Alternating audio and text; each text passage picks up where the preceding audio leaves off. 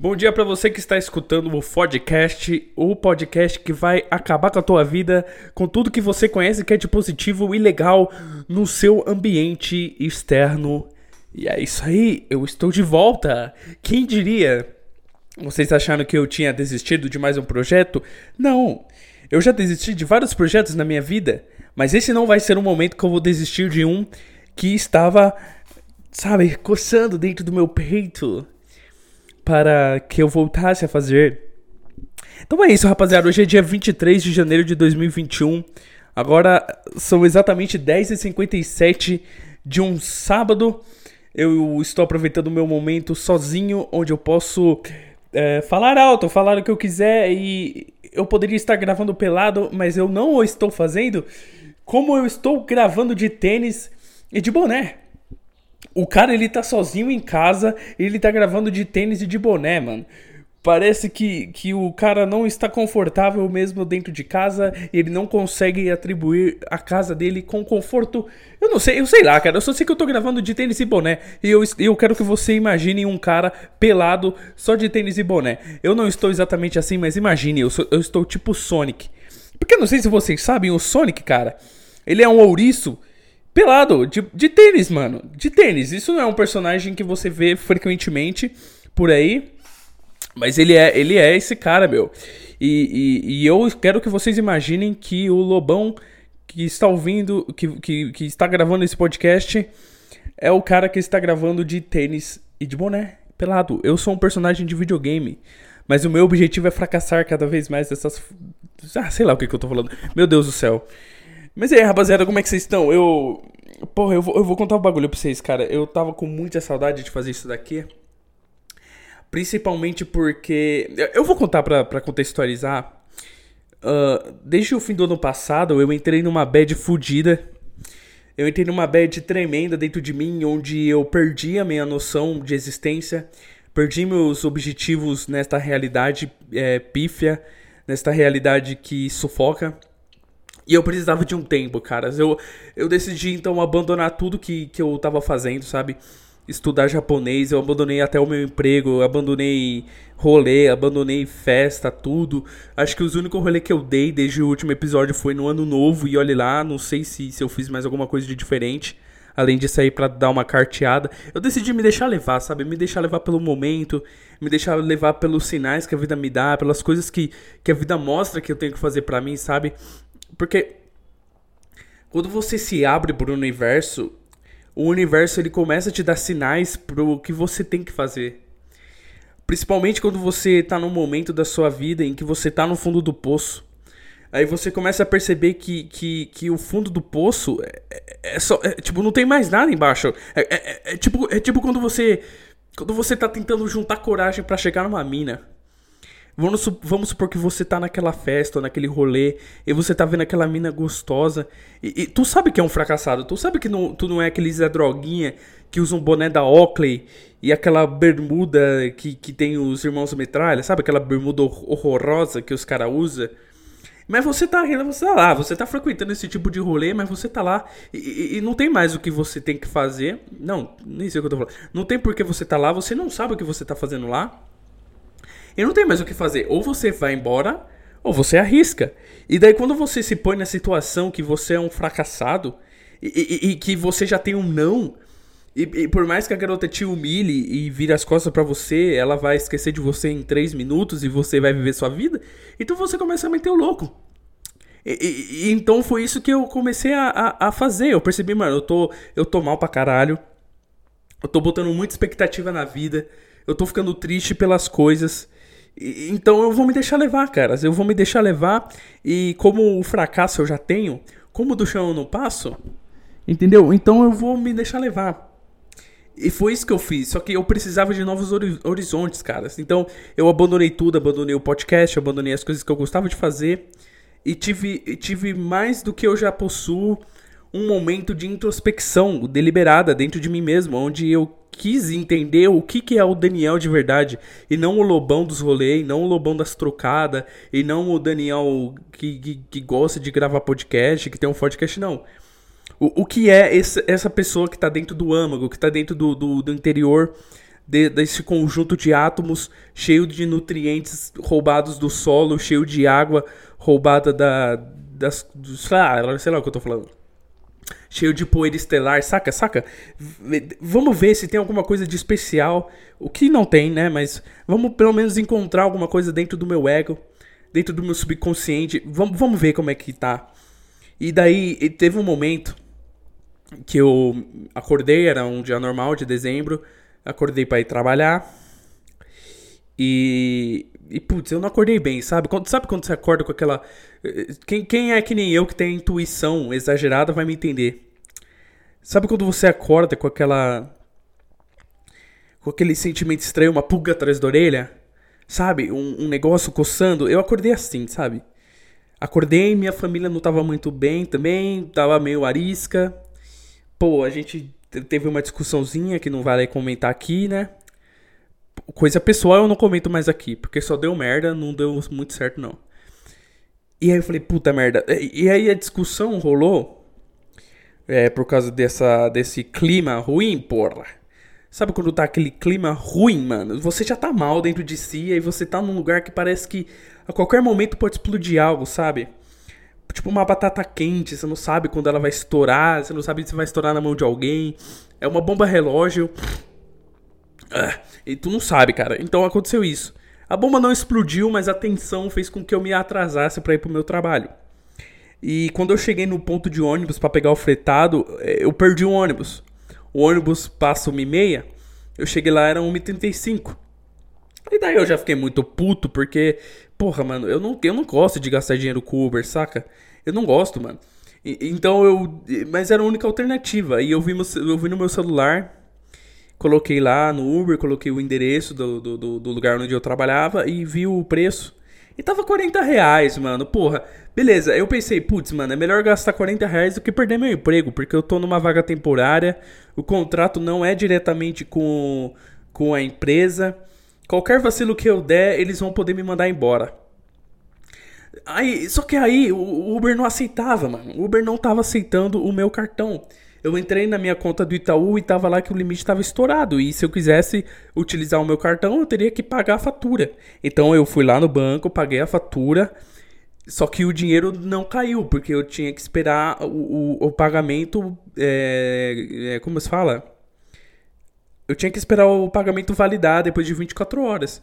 E aí eu já fiquei puto, né? Porque eu pensei, puta merda, mano, e agora? Como é que eu vou fazer para ir trabalhar? Porque se. Claro, eu tinha alternativas, vai. Eu não vou falar que, que não tinha como eu ir trabalhar, mas eu tava de saco cheio, mano. Tava uma bola de neve. Sabe quando seu nível de serotonina tá tão baixo que você não sabe mais o que é sentir felicidade no seu cotidiano? E eu falei, mano, quer saber de uma? Eu não vou trabalhar hoje. Eu simplesmente não vou trabalhar hoje. Isso era o quê? Isso era, acho que isso era dia 20, faz um mês. Isso, faz literalmente um mês eu decidi. Eita porra. A mortadela voltando. Ah, acabei de voltar. Acabei de tomar um café da manhã. Onde eu fiz. Eita porra. Eu, eu comi dois pão com, com mortadela, sabe? Eu botei duas fatias de mortadela na frigideira. Porque eu tô comendo que nem um porco, cara. Eu preciso crescer, mano. Eu, por algum motivo, meu corpo ele não cresce. Então eu tenho que comer mais do que eu preciso para poder crescer, caras. Eu tenho que ingerir mais calorias. Eu não sei se mortadela é uma boa opção, porque é um alimento embutido, mas é gostoso pra caralho, então eu quero que se foda. Eu comi mesmo, e agora tá rotando aqui, logo no momento que eu vou gravar o podcast. Mas enfim, o que, que eu tava falando? O que eu tava falando? Assim, eu decidi, eu, eu falei, mano, virou uma bola de neve, eu já tô sem expectativa de porra nenhuma tô me sentindo um completo lixo, tudo que eu faço não, não, não é legal, não me dá frutos. Sabe, eu não tava vendo otimismo em nada. Eu falei, foda-se, eu não vou trabalhar hoje e eu vou me render a uma vida de porcaria. Foda-se, foda-se. Porque assim.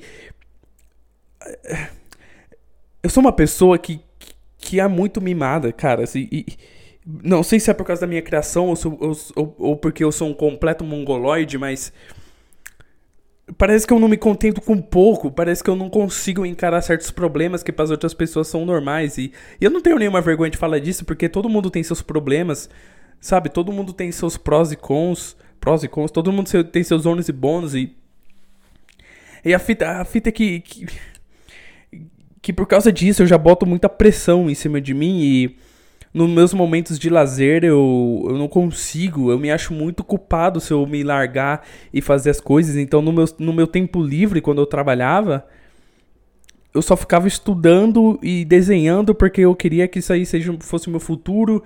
Eu meio que virei um workaholic em pouco tempo, mas foi um, um curto período de tempo e eu só fui perceber isso eh, atualmente. Mas enfim, sem me estender muito, o que, que eu fiz?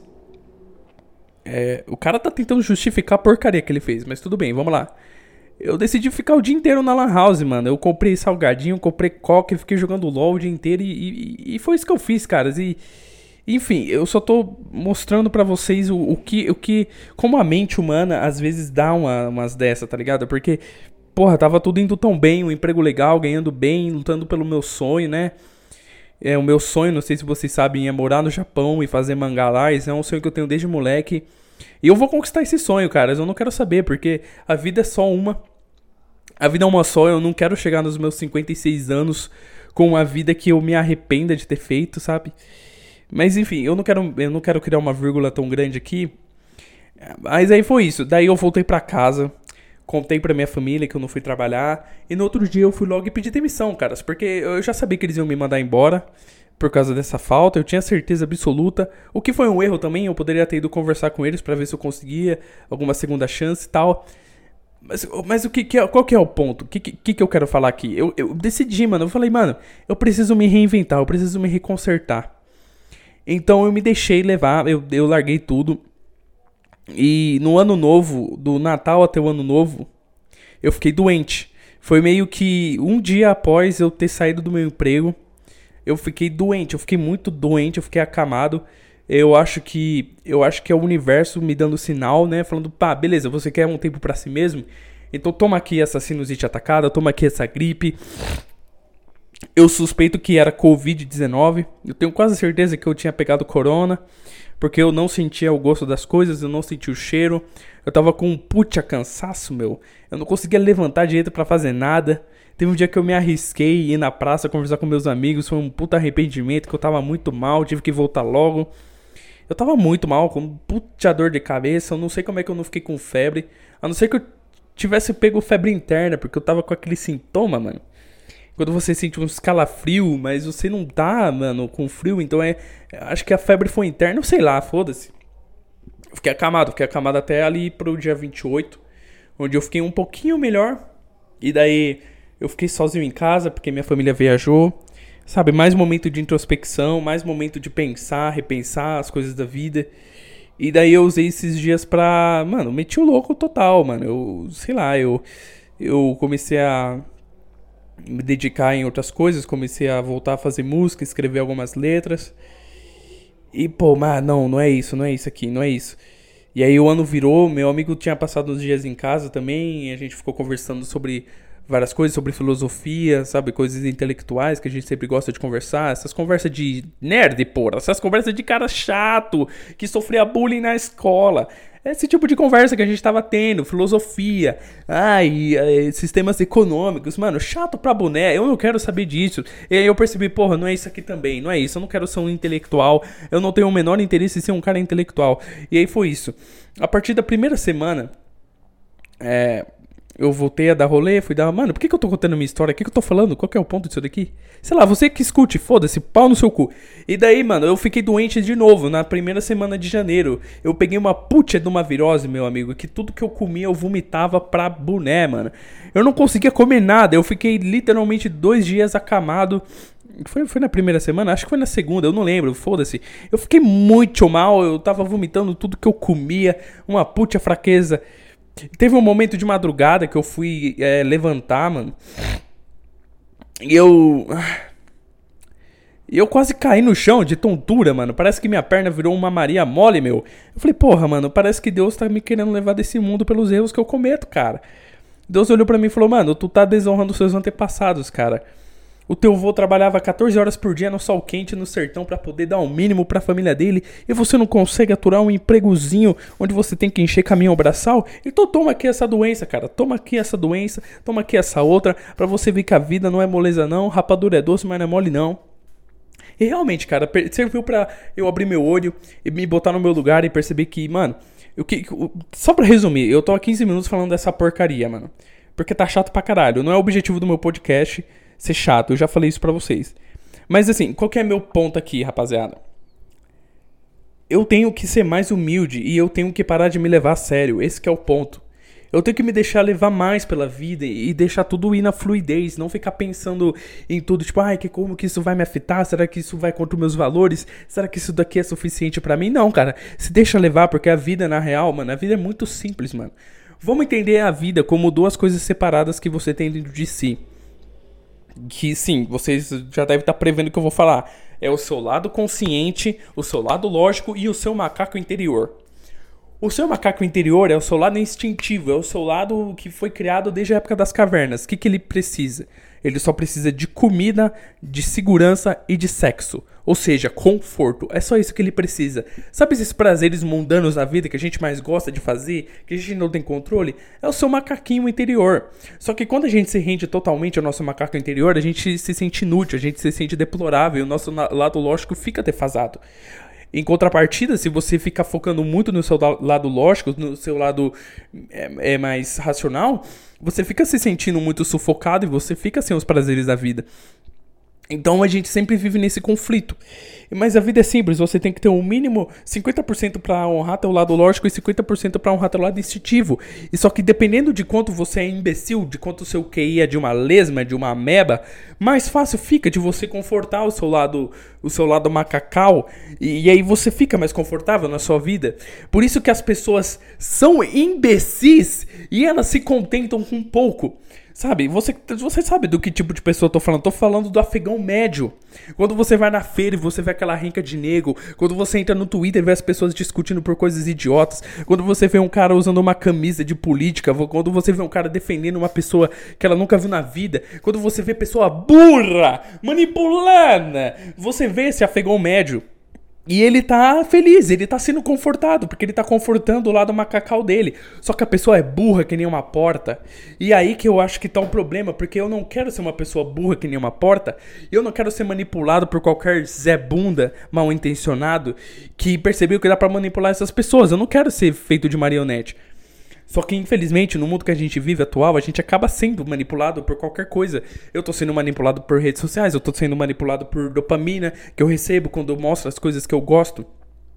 A gente sempre vai ter alguém que vai nos manipular. Só que a diferença é que você pode ver suas próprias linhas que te controlam e você pode usar isso a seu favor. E eu percebi que eu tava levando isso muito a sério e que na verdade isso não faz o menor sentido. Isso é só uma noia de um moleque mimado de 22 anos que tá desempregado. Isso é só uma noia. Então eu percebi, porra, foda-se, tá ligado? Foda-se. Só que aí o tempo foi passando, é, é, o, o mês foi passando do, do dia 21 pra cá, o tempo foi passando. E aí eu percebi, mano, eu percebi realmente o que, que eu quero fazer na minha vida, mano. E, e, e eu senti falta literalmente dessas três coisas, cara, que eu voltei com força total, mano. Pra não dizer três, mas quatro, mas eu tô falando três de vocação, mano. De vocação. Eu, eu gosto de fazer isso daqui. Que é desenhar, estudar japonês e rimar. Entendeu? O podcast e a academia eu considero mais como terapias que eu faço para mim, para poder descarregar o meu lado, entendeu? Porque, tipo, a, academia, mano, eu não faço pelo, pelo meu físico, porque eu, independente da forma física que eu tiver, eu vou me achar um lixo deplorável. Porque eu não tô acostumado a me olhar no espelho, eu não tô acostumado a ver vídeos meus, eu não tô acostumado a ouvir minha voz. E mesmo se eu for o cara mais bonito do mundo, eu vou me achar deplorável. Eu faço academia por questão de disciplina e por questão de. de, de por questão mental, sabe? De, de você ficar bem mentalmente. Então. Eita, pô, é só por isso que eu faço academia e, é só por isso que eu, que eu faço podcast, cara. Eu tava com, com um sentimento dentro do meu peito que tava quase explodindo, quase explodindo. E eu percebi que esse sentimento era vontade de pôr pra fora tudo que eu penso. E é por isso que eu decidi voltar a gravar o podcast.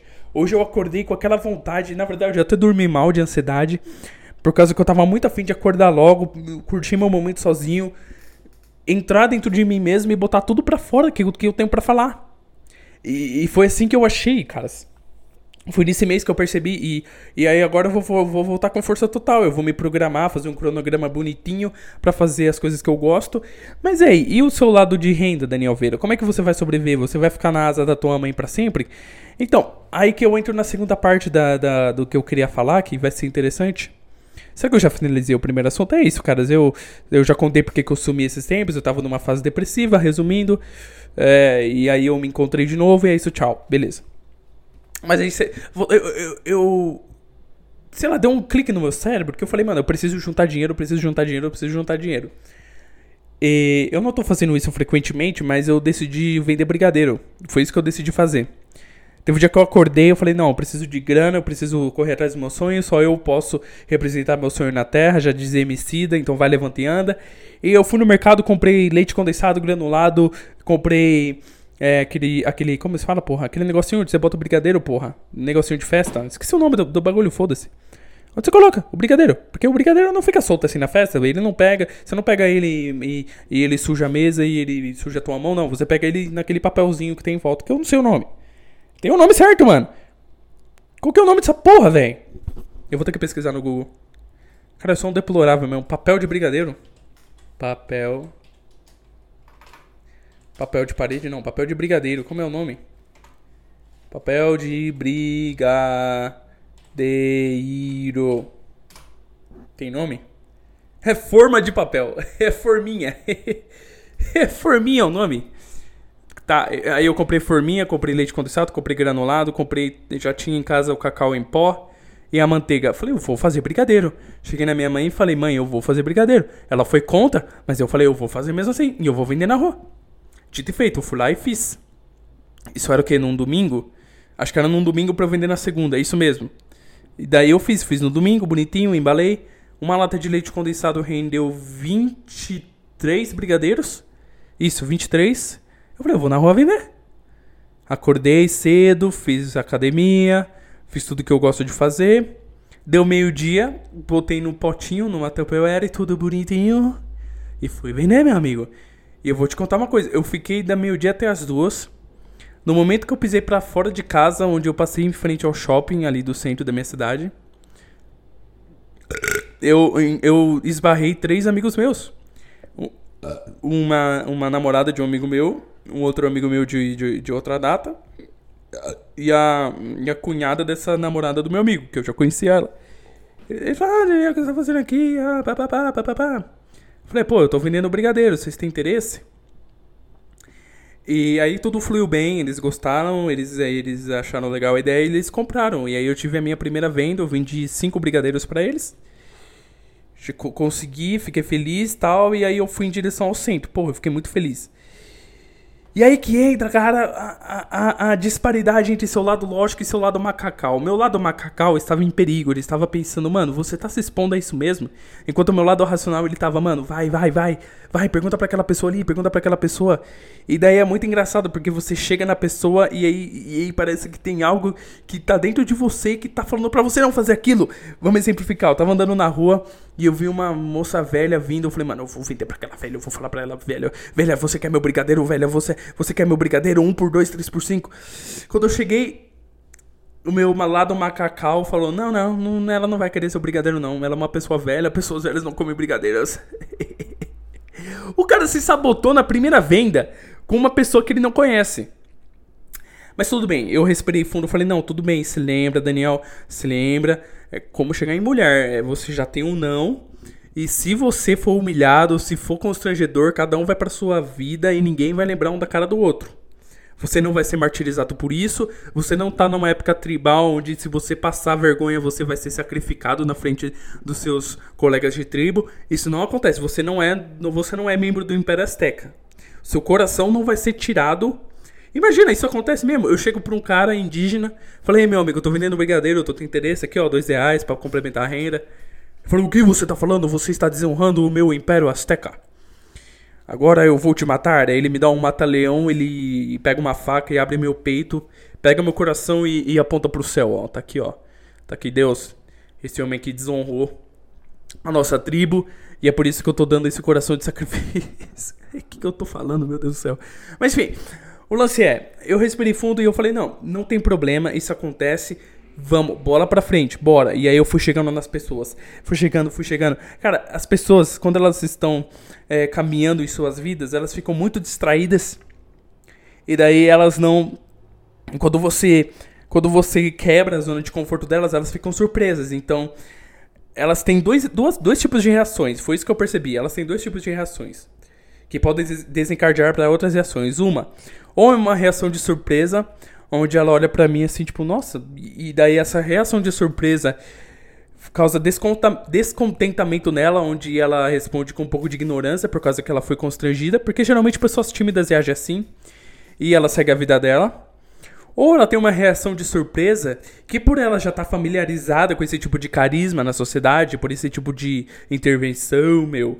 Intervenção, meu, você tá entendendo? Daí ela reage com gentileza. Onde ela chega e fala: Putz, pô, obrigado, quero não, valeu.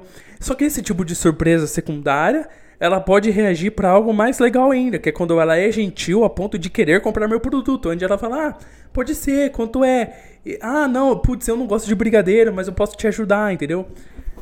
E, são esses três tipos de reações. As pessoas elas podem ser cuzonas, elas podem falar rispidamente. E, ou tipo, não, não, algumas vezes mangavam algo. Teve uma vez que eu cheguei numa menina, ela tava, sabe aquela, sabe aquelas meninas é meio preconceituoso isso, eu vou, eu vou ser muito cuzão, mas é pelega, sabe aquelas pelega pardola, aquelas mina parda que não é negra nem branca, que tem um cabelo que não é liso, mas também não é, não é crespo. É o famoso mestiçoide, o famoso mulato, né? Sabe, eu não tô falando que isso é ruim, eu tô descrevendo ela. Mas é que, querendo ou não, ela. Eu não tenho culpa de. Não, eu tô sendo muito racista agora. Isso daqui, isso daqui vai dar pano pra manga. É só uma brincadeira, mas esse tipo de pelega existe, porra. O que, que eu posso fazer? É, gorda, sabe esse povo? Sabe, sabe quando você anda de ônibus e tem uma pelega dessa velha, aquela gorda, ela usa uma saia jeans, sabe? Esse tipo de, esse tipo de estereótipo de crente. Tava ela e a filha dela, é isso que eu quis dizer. A filha dela é igualzinha a ela, só que mais nova, com um óculos, gorda pra variar, só que ela não tava usando uma saia jeans porque ela não era o Goku pra ser saia jeans, e ela tava usando um short normal. E eu falei, mano, é gorda, esse tipo de gente gorda, gasta dinheiro à toa. É o tipo de gente que vai na loja 100 e compra uma TV e parcela em 10 vezes e paga o seguro de 2 mil reais. É o tipo de pessoa que, que, que gosta de ir no, no Casas Bahia comprar sofá e jogar na telecena. É o tipo de pessoa que tem o nome de Maricreuza. Pamela. Esse, é o tipo de pessoa que eu tô falando. Afegão médio. Eu tô muito filho da puta, preconceituoso. Se sua mãe for assim e você for assim, eu peço desculpa, é só uma brincadeira, cara. É piada, velho! É piada! Eu cheguei nessa pessoa e falei, tudo bem? Tudo bem, moça? Eu estou vendendo brigadeiros, dois reais para complementar a renda. Ela, ah, não, não, não. Ela resmungou, ela falou, e seguiu reto. Eu falei, caralho, filha da puta. Porra, porra, meu. Compra o meu brigadeiro, gorda. Tu não vai comprar meu brigadeiro, mas tu vai comprar um sorvete, meu. Porque você não aguenta nesse sol sem você comprar caloria. Você gosta de ter hiperglicemia, gorda. Mas ela não quis, né? Eu não insisti, eu segui minha vida, mas... Eu vou falar pra você, caras. Entre os afegãos médios existem pessoas de bom coração. Eu não estou falando isso de maneira pejorativa, os afegãos médios, até porque todo mundo é afegão médio. Eu só tô sendo um preconceituoso filho da puta porque eu gosto de fazer piada, mas no fundo, no fundo, eu também sou um afegão médio, cara. Eu gosto de ver Big Brother, mano. Eu gosto de bater punheta. Você quer coisa mais suja e vazia do que você se masturbar, mano? Você já parou pra pensar, mano? Tenta, só uma vez, se você tiver um espelho no seu quarto, ou então liga a câmera frontal, tenta se gravar batendo punheta. E depois, você vê, quando o tesão passar, a, a, a posição deplorável que você tava, cara, isso é coisa de, de gente vazia, que não tem nada para oferecer e se rende a prazeres. Tipo, mano, olha que coisa, olha que coisa imbecil, mano. Deus, ele deu pra gente a arma de sentir prazer a qualquer momento. A qualquer momento, você quer sentir prazer? põe a mão no seu pau e começa a mexer ele. É muito simples, é muito fácil. Só que, só que esmola quando é boa, até o santo desconfia. Então Deus falou, viu, você vai sentir prazer, mas você vai fazer uma meleca do caralho e você vai se sentir mal. Porque o tesão que fez você fazer isso Foi motivado por coisas sujas e vazias, sabe? Quando você olhou a bunda daquela caixa no supermercado, quando você olhou aquelas tetas da sua professora de biologia na oitava série. É isso que motivou a fazer você fazer esse ato sujo. Aí você, quando termina, você se vê todo melecado na sua porra. É você obrigado a tomar um banho às quatro da tarde, meu. E aí nem tá tão calor. Aí você tem que dar desculpa pra sua mãe que você vai tomar banho quatro da tarde, mano. Que porra é essa? Por que, que você tá indo tomar banho quatro da tarde, mãe? Não, é porque, porque tá calor, tá calor. É, tá calor sim, ô filho da puta. E daí você vê, mano. Você quer coisa mais vazia do que fazer isso, cara? Você quer ver coisa mais de afegão médio? Você não pode bater punheta e criticar as pessoas que, que assistem BBB, porra. Porque é a mesma coisa, é prazer fácil, cara. Ai, não, não. Agora você tem que ser intelectual para poder consumir coisas banais, né? Agora você tem que ser o Lorde acadêmico, você tem que ser Nietzsche. Kant não se masturbava. Hum, Kant jogava xadrez e lia poemas de Edgar Allan Poe antes de dormir. Ai, Kant, você. Ah, vai tomar no cu, porra. Você sabe que é zoeira, caralho. Não vem encher meu saco. Mas enfim, todo mundo é afegão médio, no fundo, cara. Mas tem afegãos médios que são gente de bom coração, cara. Tem gente que, que, é, que é afegão médio, que é bom, cara. Eu cheguei num grupo, num grupo não, era uma dupla, dois garotos, sabe aqueles garotos de ensino médio que tem um cortezinho na régua, sabe? Não é funkeiro, mas não é roqueiro. Eu sou um jovem. Ele estava lá meio dia e meia, uma hora, comendo seu lanchão no centro. Eu não sei que porra que eles estavam fazendo, não é de meu interesse, mas eles decidiram parar para comer. Eu falei, eu vou me aproximar daqueles jovens, porque jovem, para jovem, é igual a jovem. Porque marketing, você tem que ser. Você tem, quando, quando a sua venda é passiva. Não, quando a sua venda é ativa você tem que chegar para oferecer seu produto. Você tem que ter. Você tem que ter uma boa imagem, cara. Você tem que ter uma boa imagem para poder passar para as pessoas. E eu falei, mano, eu vou passar a imagem de um jovem que sou para esses jovens comprarem o meu produto. Dito e feito, eles olharam e falaram, cara, obrigado, eu aceito. E aí eles compraram quatro brigadeiros. Um comprou por dois reais e o outro comprou três por cinco. Só que o cara ali me deu uma nota de 10 e ele falou, olhou no meu olho, diretamente no fundo do meu olhar e falou: Pode ficar com o truque, irmão. Cara, deu vontade de dar um beijo na bochecha desse jovem.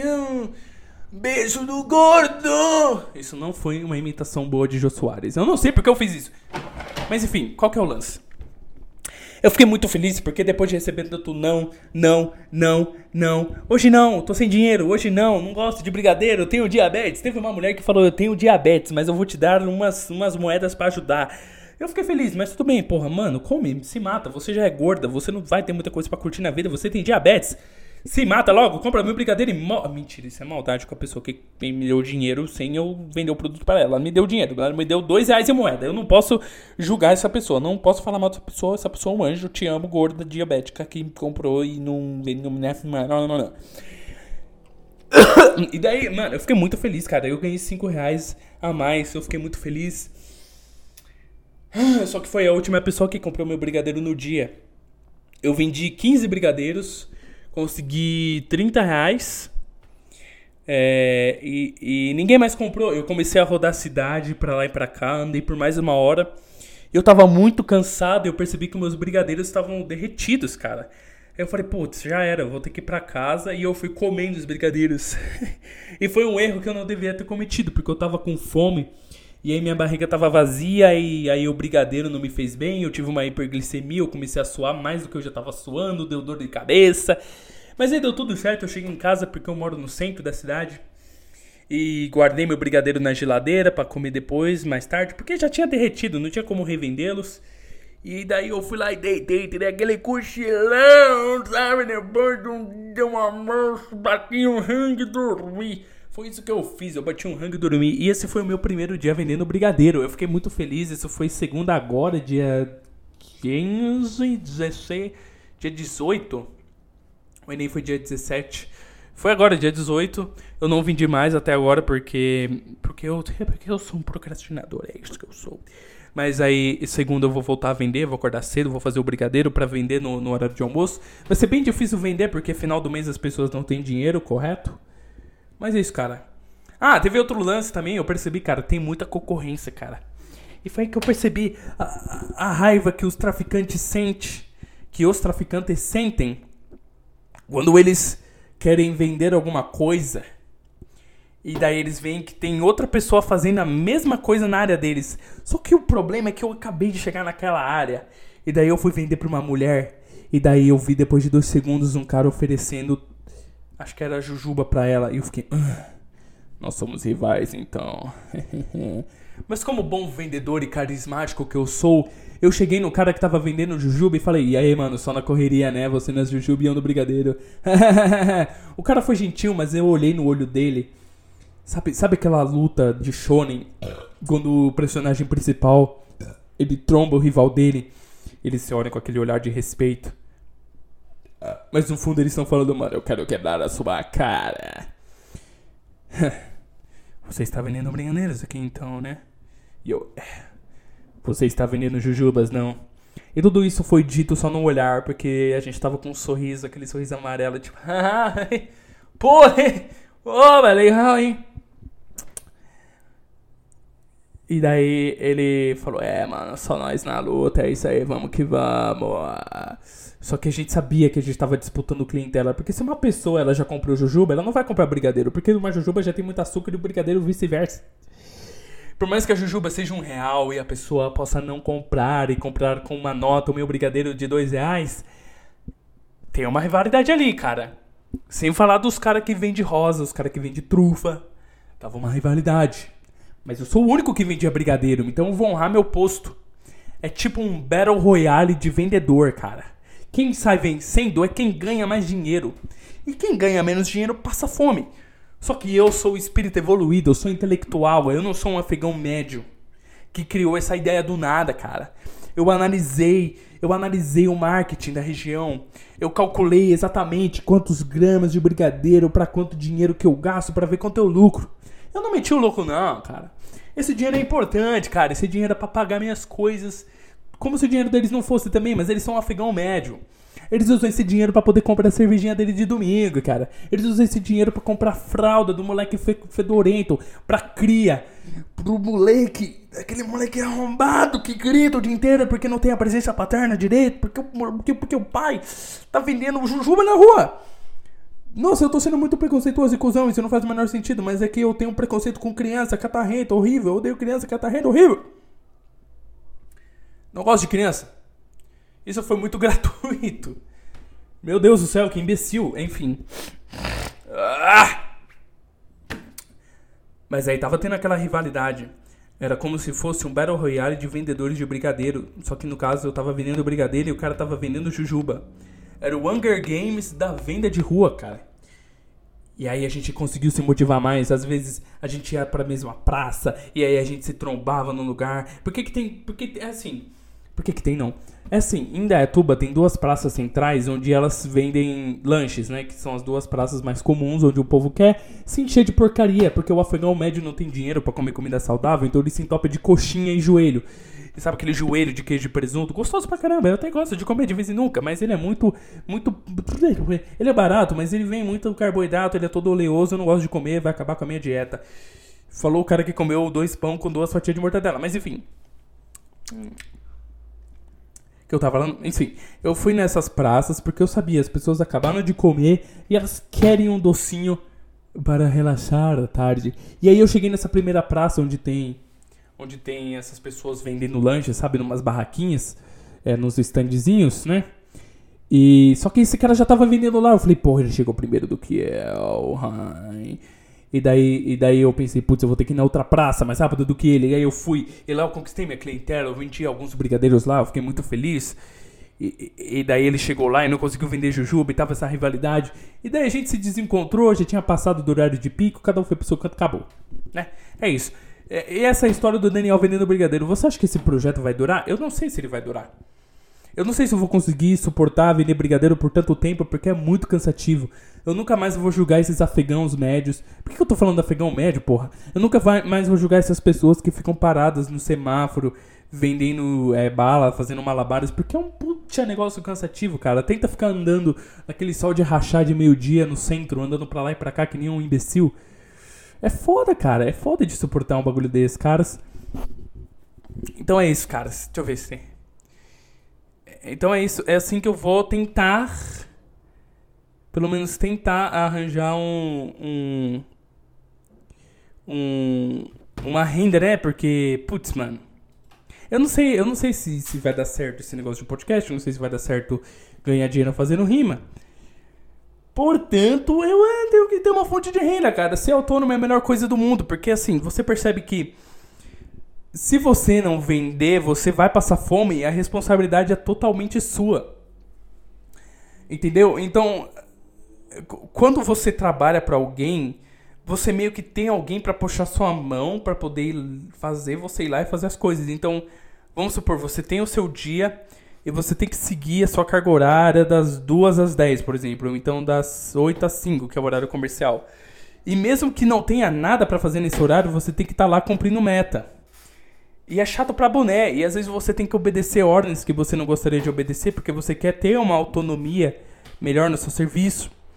E, e, existem os seus ônus e bônus, cara, porque, beleza, você não fazer nada, você vai ter o seu dinheirinho garantido, só que às vezes ele não é suficiente por estresse que você tem, você quer ter uma abertura melhor nos seus dias, e, e, eu prefiro ser mais flexível em relação a isso. Então, se eu pegar firme nessa onda de vender brigadeiro, eu vou me sentir muito bem, porque vamos supor, ah, tem um sábado e domingo que eu quero viajar para Guarulhos, por exemplo. É, aí eu posso deixar de vender brigadeiro sábado e domingo, porque eu sou meu chefe, eu sei do, do risco que isso vai causar a mim mesmo. Eu simplesmente vou. Agora, se eu, se eu, se eu tiver numa empresa e eu decidir faltar sábado e domingo pra ir pra Ubatuba, por exemplo, passar, passar um fim de semana na praia, eu vou ser demitido, porque meu chefe vai ficar muito puto comigo, porque ele tem um porque ele porque eu tinha um contrato para cumprir, entendeu? Que é estar tá lá todos os dias no horário estipulado que ele me pediu. Eu tô falando óbvio, mas é porque quando você analisa as coisas óbvias de maneira assim tão verbalizada, você consegue perceber nuances que, que sei lá, acho, cara. Acho que você não perceberia se você analisasse as coisas e aceitasse elas do nada, porque filosofar é justamente isso, porque assim, é, beleza, todo mundo sabe que a gente tá vivo, todo mundo sabe que, que a gente existe, mas você colocar isso no papel e analisar bonitinho, logicamente, você consegue perceber coisas que, que as outras pessoas não perceberiam, como, por exemplo, que dá para provar a existência divina empiricamente só pelo fato da nosso, do nosso pensamento existir, entendeu? Porque se eu penso, logo existo, quer dizer que eu existo perante esse universo. Se todas as coisas apontam para fora de si mesmo, com a minha existência que é garantida, então o meu pensamento transcende a mim mesmo. Então o meu pensamento só pode transcender, transcender algo que é imaterial e, e, e, e, imagético não, e atemporal, que é meu pensamento, portanto Deus. Isso é bem meio, meio a grosso modo, eu expliquei bem burro, na verdade, porque eu não sou nenhum formado em filosofia, eu não sou nenhum pondé, porra. Se quer estudar, vai lá no canal do Aldino Vilão, caralho. Eu não sou nenhum intelectual, porra. Meu, meu único objetivo aqui é falar merda. Eu não quero. Eu não quero. Putz, mano, eu vou ter que tomar um remédio, cara. Eu não quero ser um intelectual, cara. Eu só quero falar merda. Eu falo isso em todo episódio, meu. Então desculpa. Então, assim, você analisar as coisas de uma maneira mais. Sabe, botar no papel, vamos pensar, vamos analisar tudo bonitinho. É legal, porque, por exemplo, colocando no papel é, o quanto custaria cada brigadeiro, o quanto que eu faria cada minuto. Porque, tipo assim, é aquele esquema do labirinto que eu falei, cara. Às vezes é legal se, confiar na sua intuição para poder você achar a saída do labirinto. Mas às vezes é legal você ver o labirinto por cima, porque quem sabe você pode perceber atalhos que você não tinha percebido antes. Você pode perceber algumas maneiras mais rápidas de você passar pelo labirinto, porque você vai passar por ele várias vezes, entendeu? Uma loucura, cara. Uma loucura. Mas por que eu tô falando isso? Eu não faço a menor ideia, mano. Eu não faço a menor ideia de por que, que eu tô falando essas baboseiras, cara. Eu não faço a menor ideia. Ah, acho que é porque eu tava falando de algo óbvio, né? Que eu tava repetindo alguma coisa óbvia e eu percebi que era muito óbvio e não tinha por que falar, mas aí eu comecei a justificar o porquê. o porquê de eu estar falando essas coisas óbvias. Eu vou dar uma pausa aqui porque eu vou pegar água, eu esqueci de pegar água. Só um minutinho, eu vou pausar e vou voltar como se nada tivesse acontecido. Então, assim, é, voltei. Bonafonte Água leve. Ouça o barulho desta água abrindo aqui, ó.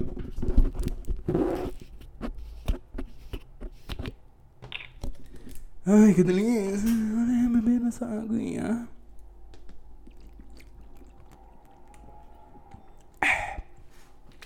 Eita porra, caiu. Caiu um pouco de água aqui nos meus arredores. Ainda bem que não caiu em nada eletrônico que pudesse queimar. Porque eu tenho azar com essas coisas, cara. Eu derrubo água nas coisas. Teve uma vez que eu, que eu fui pra academia, de fone de ouvido, celular e tudo mais. E começou a chover pra caralho. Tipo, não é pouco, tipo aquela chuvinha de verão, não. Começou a chover um toró. E eu sou doente mental, eu sou um debilóide. E eu decidi encarar a chuva. E o meu fone, meu celular caiu água e os dois pararam de funcionar. E daí eu tive que pagar acho que 300 conto pro meu celular consertar. Eu não ia ficar sem celular de novo, porque senão eu ia enlouquecer, porque eu viciei a minha mente a esse ponto que eu não consigo ficar sem reação de dopamina, sabe? Eu, eu invejo as pessoas que, como a geração dos nossos pais e além, que conseguem viver sem essas. sem, sem esse super estímulo, sabe? Tipo, o caralho, merda, deixa eu gravar meu podcast, porra! Caralho, organismo idiota, velho. Ah. ah. Olha lá, mano. Não consigo gravar. Enfim. Que eles conseguem viver sem esses super estímulos, porque, sei lá, moravam na roça, não tinham contato tecnológico. O único estímulo que eles possuíam era algo no fim de semana, ou talvez. Tipo, isso eu tô falando na geração do meu avô, que não tinha nem televisão. Tipo, pô, qual que era o entretenimento dele? Fazer sexo, dormir, comer.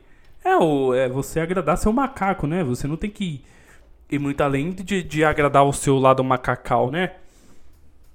Eles não tinham tantos esses estímulos. Esses estímulos não são saudáveis. Então, assim, até a geração dos nossos pais, por exemplo, isso eu falo para quem nasceu nos anos 90, até nos anos 80, eu acho.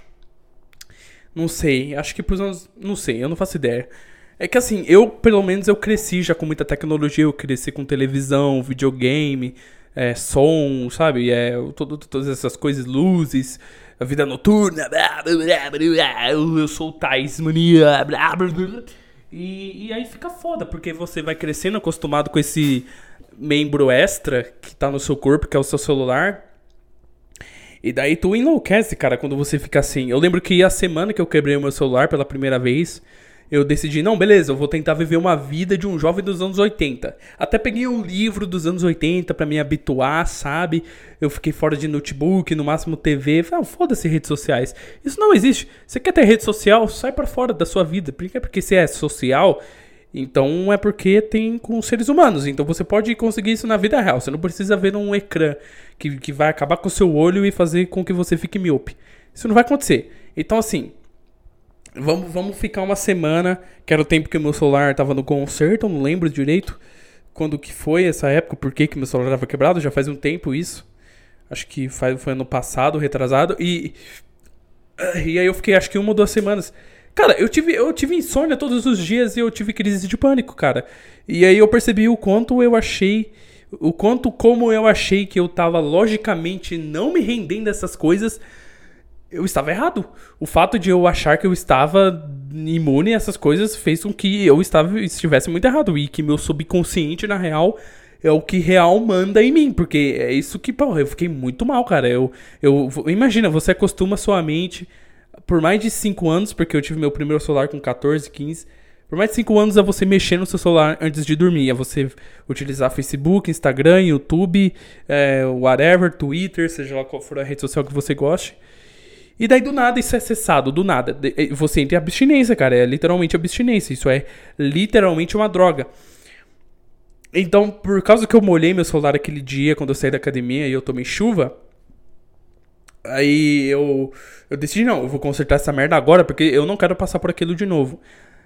É, e chega a ser irônico, porque mesmo assim eu acho que eu conseguiria atualmente ficar sem celular. Acho que atualmente minha mente está realmente preparada, porque eu descobri umas maneiras de auto-hipnose, meditação para poder se libertar desses vícios, né? Porque eu tô fazendo isso daí para poder parar com a masturbação, por exemplo, porque eu realmente acho que aquele papo de ser algo realmente muito vazio seja verdade. Então, o meu objetivo atual é parar de me masturbar à toa, parar de ficar ejetando testosterona aleatoriamente pelo universo, sabe?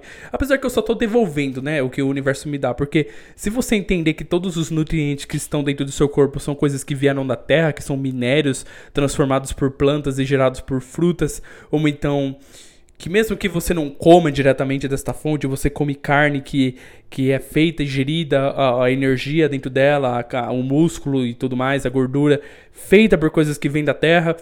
E quando você começa a entender isso, que tudo vem da terra ou do espaço, quando você caga, mija, vomita e goza essas coisas, você só tá devolvendo as coisas que te deram pro universo. E quando você morre é a mesma coisa também. Então, essa é uma visão meio nilista e ridícula de ver as coisas, mas me conforta, porque eu tô. Porque eu acredito que na alquimia, por causa disso eu aprendi vendo é, Fullmetal Alchemist, eu não sou nenhum alquimista. É, que na vida nada se cria, tudo se transforma, nada some, tudo se transforma. Então, se eu tô batendo punheta, eu tô devolvendo pro mundo coisas que eu ingeri. Mas eu não quero devolver pro mundo essas coisas, porque às vezes as coisas que tem dentro de mim que foram transformadas dentro do meu organismo é nojento, entendeu? Então eu não quero. Eu não quero, e sem falar que faz eu me sentir muito mal psicologicamente. Então é por isso. Né? Sem falar que, porra, mano. Pra quê, né, velho? Putz, é só um prazer que vai durar ali por. Putz, um orgasmo dura 5 segundos, cara. Você vê o quão imbecil é isso daí? E daí você começa a, a, parar de fazer isso à toa, sabe? Tipo, às vezes é bom você dar uma descarregada porque seu saco fica cheio. Sabe quando você fica com aquela bola pesada, você não consegue se concentrar em nada? Você vai no mercado comprar um iogurte você vê aquela caixa gostosa do, do mercado do seu bairro, sabe? Porque tem mercado, eu não vou citar o nome para vocês não irem lá ficar secando as minas que nem eu, eu, como maníaco sexual, faço, né? Então, o mercado do meu bairro, ele tem muita gostosa, porque parece que o mercado ele, ele só contrata autista e gostosa. É só isso que o mercado faz. Quando tem um cara trabalhando no mercado de repositor ou de. Agora tem um cargo que limpa carrinho com álcool gel, parece. Quando você, quando você vê, mano, é só autista que trabalha isso ou retardado. Quando eu falo retardado, é no sentido literal da palavra. É um cara. Ou então é um cara. Autistão, sabe? É, mano, não é preconceito. Quando você olha pra cara do ser, você vê que ele tem algum tipo de problema, mano. Seja porque ele fica te encarando, ou seja porque ele fica babando. Sabe? Então você vê, mano, esse cara tem alguma coisa. Esse daí tem alguma coisa. Ou ele descobriu alguma coisa da vida. Sabe? Você já, você já assistindo Todo Mundo em Pânico, o primeiro filme? Que o cara, ele. tem um personagem que ele é retardado o filme todo e depois ele se revela. Talvez as pessoas que traba traba trabalhem, trabalhem nesse mercado, eu ia falar trabalhassem. Talvez as pessoas que trabalhem nesse mercado, os homens, sejam retardados realmente. E as meninas são todas gostosas.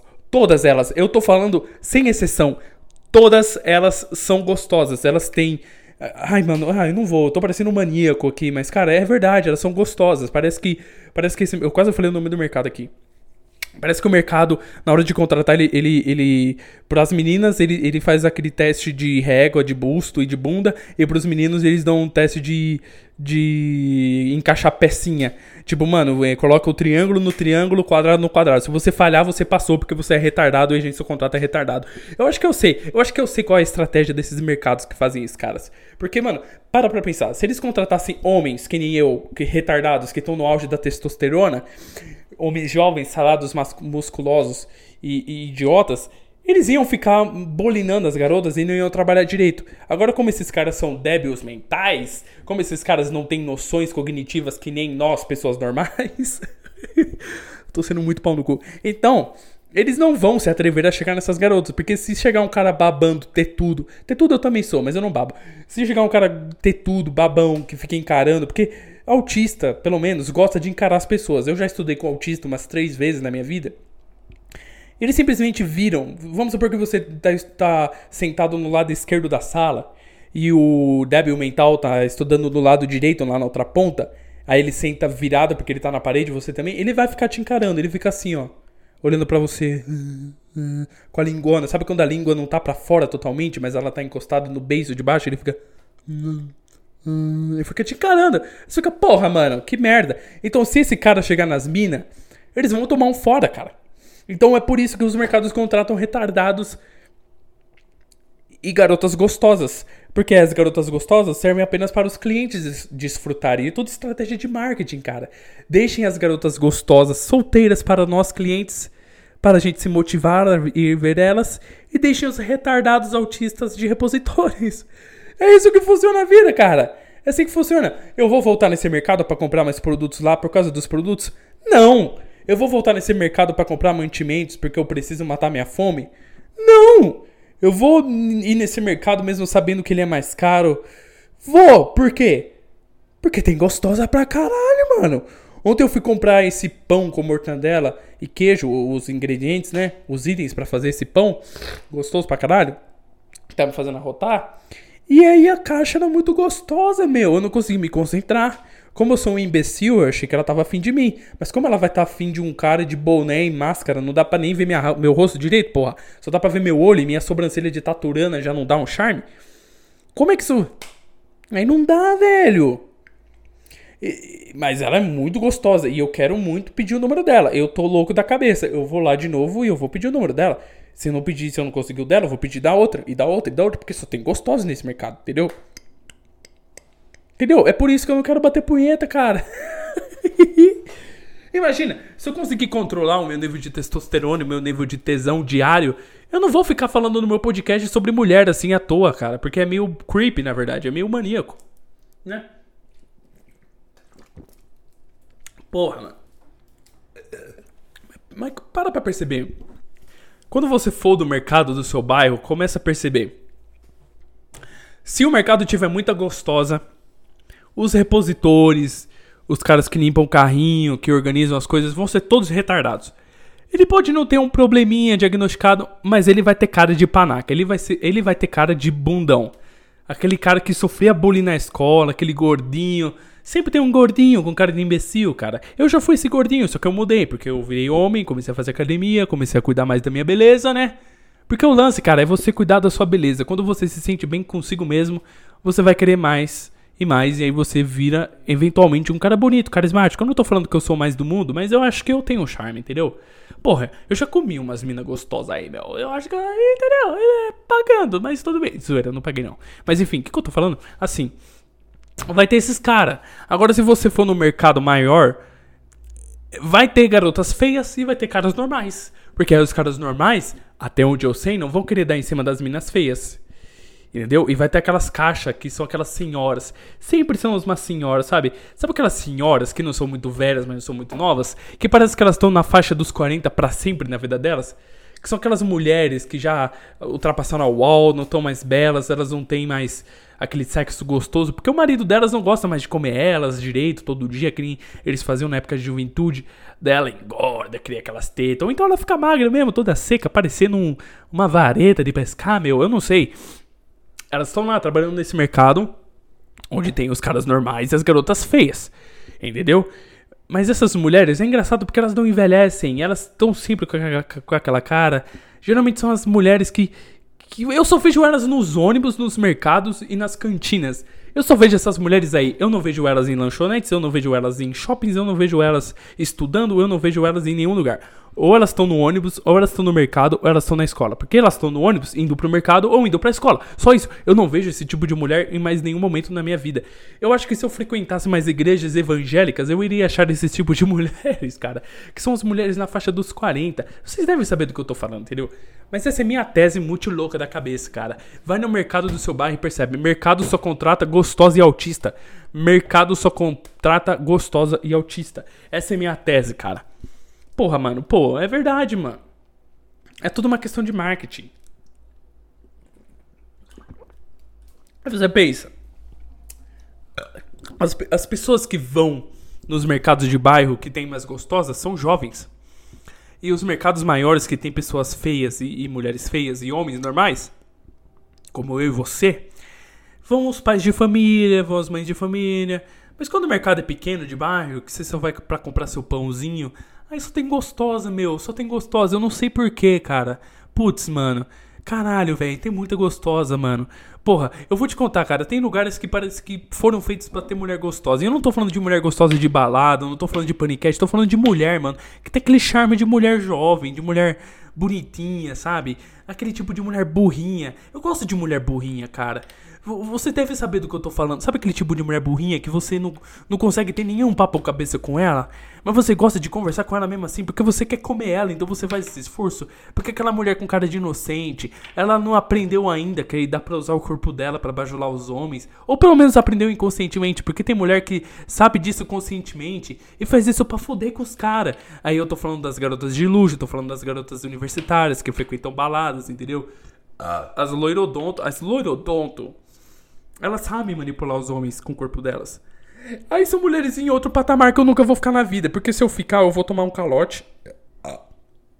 Ou vou pegar AIDS, eu não sei, uma das duas coisas. Então, assim, eu prefiro essa mulherzinha ali na faixa dos 19 aos 22, sabe? Ela acabou de sair do ensino médio, aí ela não sabe o que fazer muito bem na vida, não sabe se faz uma faculdade de enfermaria, enfermaria, enfermagem, administração, logística, sabe? Ela pode entrar no ProUni para fazer um curso técnico, porque assim, ela é da classe média, a mãe dela trabalha no mercado também, a mãe dela é inspetora de escola, porque ela tem 40 anos, ela frequenta ônibus 24 horas por dia, entendeu? Ela é filha dessa pessoa. Entendi a tese. Entendi.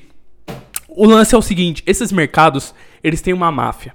Eles contratam as garotas jovens para esses mercados pequenos, porque elas estão sendo treinadas para quando crescerem honrarem as mães delas que trabalham nesses mercados maiores, que são mulheres de 40 anos que já passaram dessa época que elas tiveram na vida delas entraram no mercado para trabalhar de caixa. Essa é a melhor tese que eu já fiz na minha vida, porque ela não faz o menor sentido, mas eu gostei. E é isso mesmo. Mas o que eu tava falando, o meu tipo de mulher é essa. Ela tá dos 19 a 22, ela não sabe muito bem o que quer fazer na vida, acabou de sair do ensino médio, ela ainda não deu muita peida dela, ela ainda não sugou muito garalhos na vida, sabe? Ela não sugou muitas rolas na vida.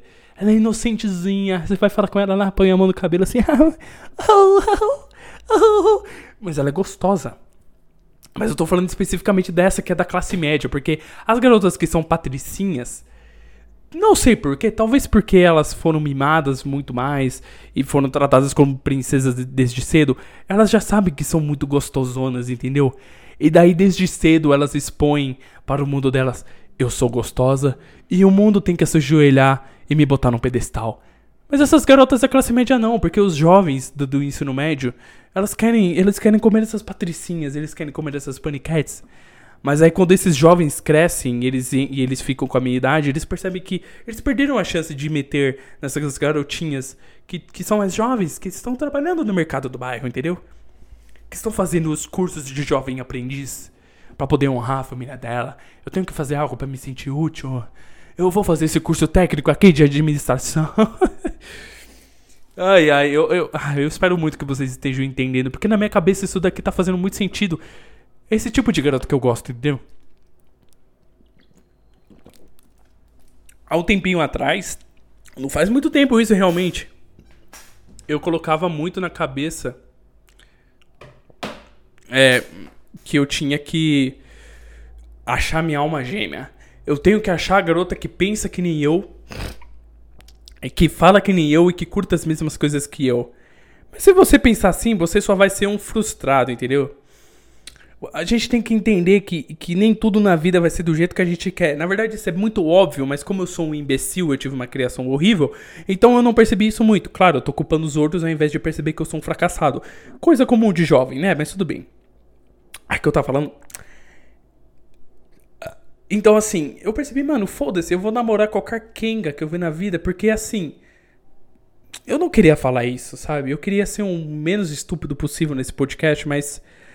Mulher não tem muito o que oferecer, mano. Mulher não tem muito o que oferecer. Quando você começa a perceber na vida que mulher pensa igual, que mulher gosta das mesmas coisas fúteis, e daí você vai querer mostrar seus hobbies para ela, suas coisas mais intelectuais que você gosta de fazer com seus amigos, ela vai virar a cara. Aí você começa a perceber que mulher é tudo igual e que tanto faz, mano. Tem, tendo uma peidona, sabe, uma rabetona e, e um para-choquezinho, aí você já fica satisfeito, porra. Tanto faz, cara. É só a mulher não ser uma promíscua, para não falar vagabunda, para não ser. Só, só ela não ser promíscua, só ela não te trair, só ela não ter mamado todo bonde, cara. Sendo uma mulher simples Sabe? Tipo, mano, putz, porra, valores, foda-se os valores, foda Vai, vem. Tipo, só, só, só. Você não precisa esperar muito das pessoas. Isso vale para homem também. Porra, o que, que homem tem a oferecer para as mulheres, cara? Sabe?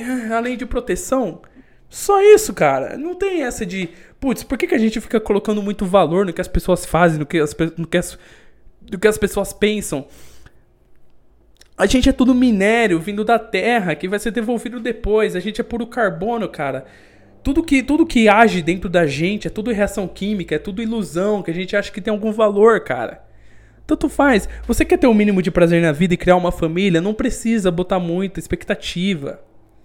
Sabe, cara, vamos entender, mano. Vamos, vai, bola pra frente, vamos entender. Ninguém tem valor real intrínseco na existência, cara.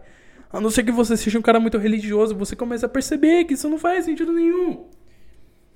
E que por mais que você ache a garota que pensa que nem você e tudo mais, ela vai ter seus defeitos também, porque nós somos pessoas, nós erramos. Eu erro todo dia como ser humano, eu posso estar errando agora, sabe? Eu não sei, a gente não sabe quando a gente erra. Então, mano, putz, não, não, não é legal você pegar uma garota, tipo, parar de superestimar as pessoas e parar de subestimar as pessoas também e ficar com uma pessoa aí qualquer, fazer que, com que ela se sinta especial. Putz, pô, por exemplo, atualmente eu tô gostando de uma garota, sabe? Ela não é, ela não é a melhor garota do mundo. Eu não vou ficar botando ela no pedestal, sabe? Ela é só mais uma, mas eu gosto dela e eu gosto de fazer ela se sentir especial, porque o fato não é ela ser especial pro universo, é ela ser especial para você, entendeu?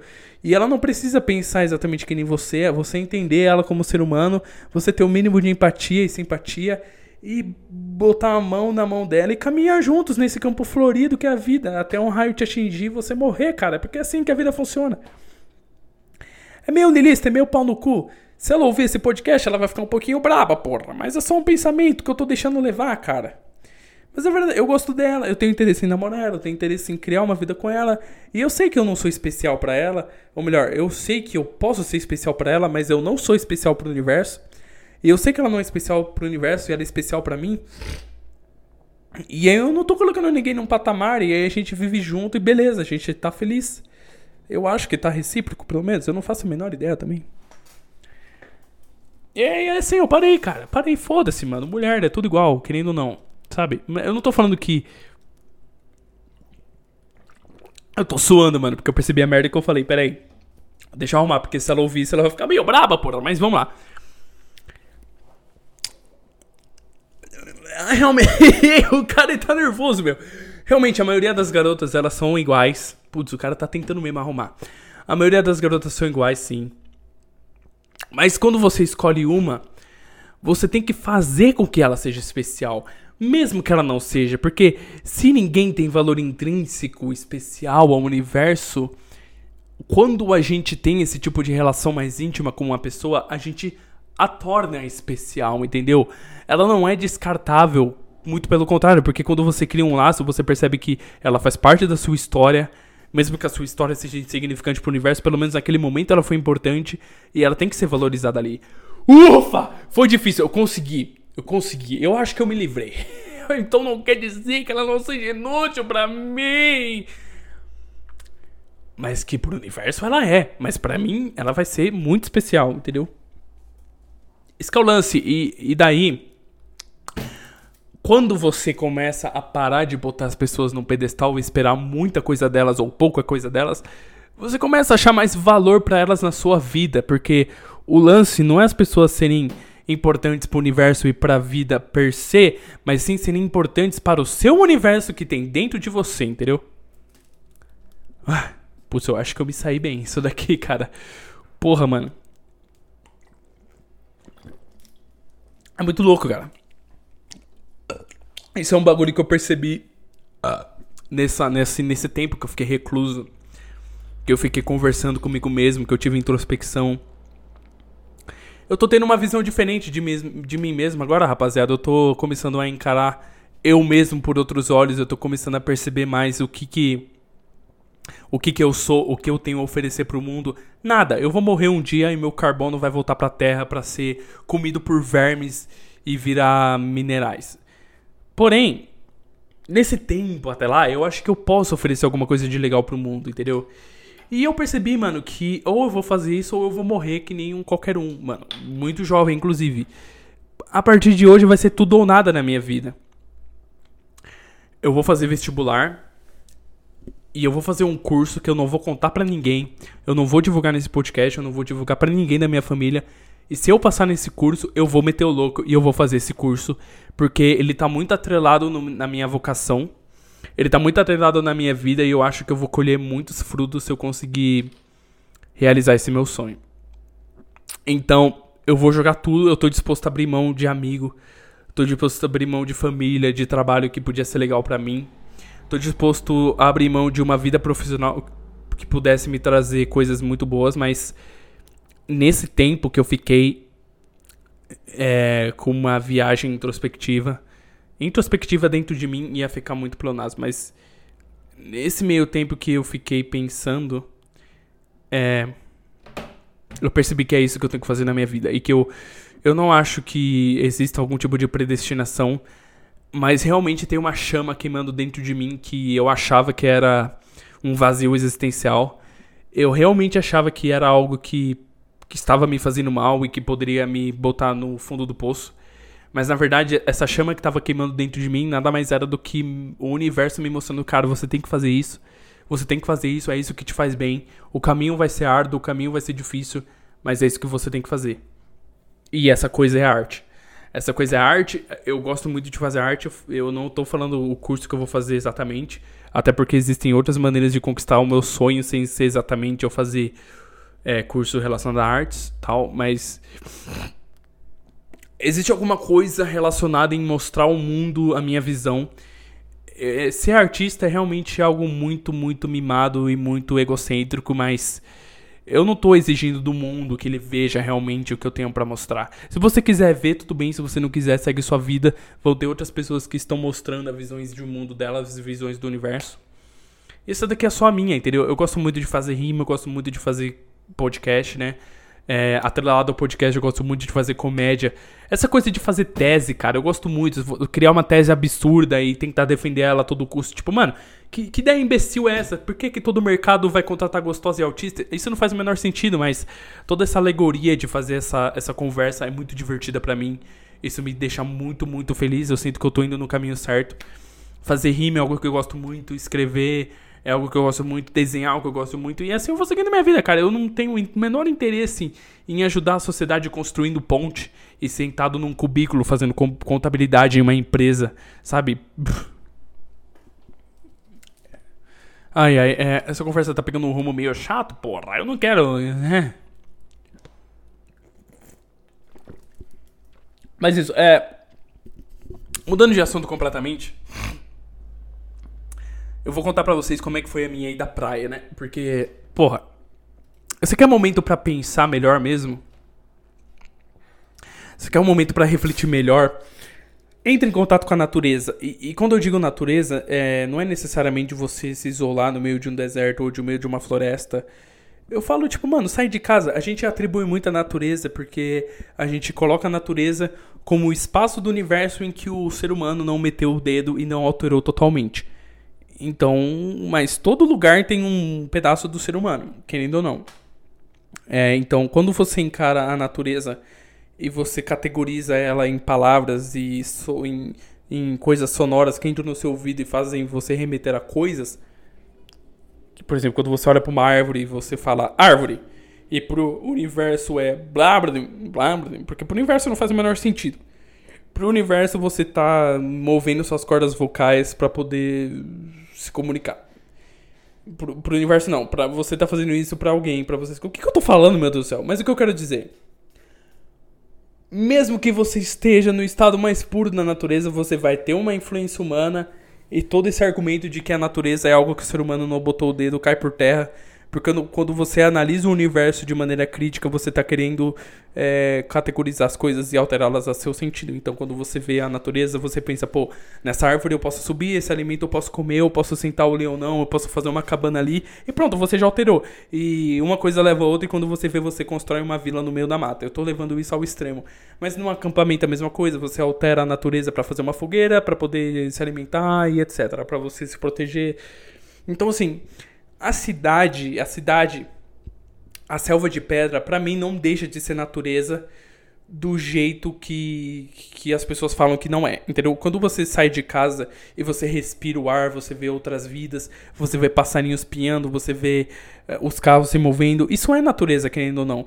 E, portanto, se você ir no meio de uma floresta e vê esquilos andando, você vê passarinhos, você vê lobo-guará, sei lá, eu nem sei que porra de mata é essa que eu tô, mas eu tô falando de animais quando você vê o sapo, o peixe, quando você vê a formiguinha, você tá vendo uma vida correndo ali. Então não deixa de ser natureza também. A cidade como a natureza, a natureza que a gente chama de natureza, mesmo que a natureza possa ser a natureza que é natural de a gente seguir na vida, entendeu?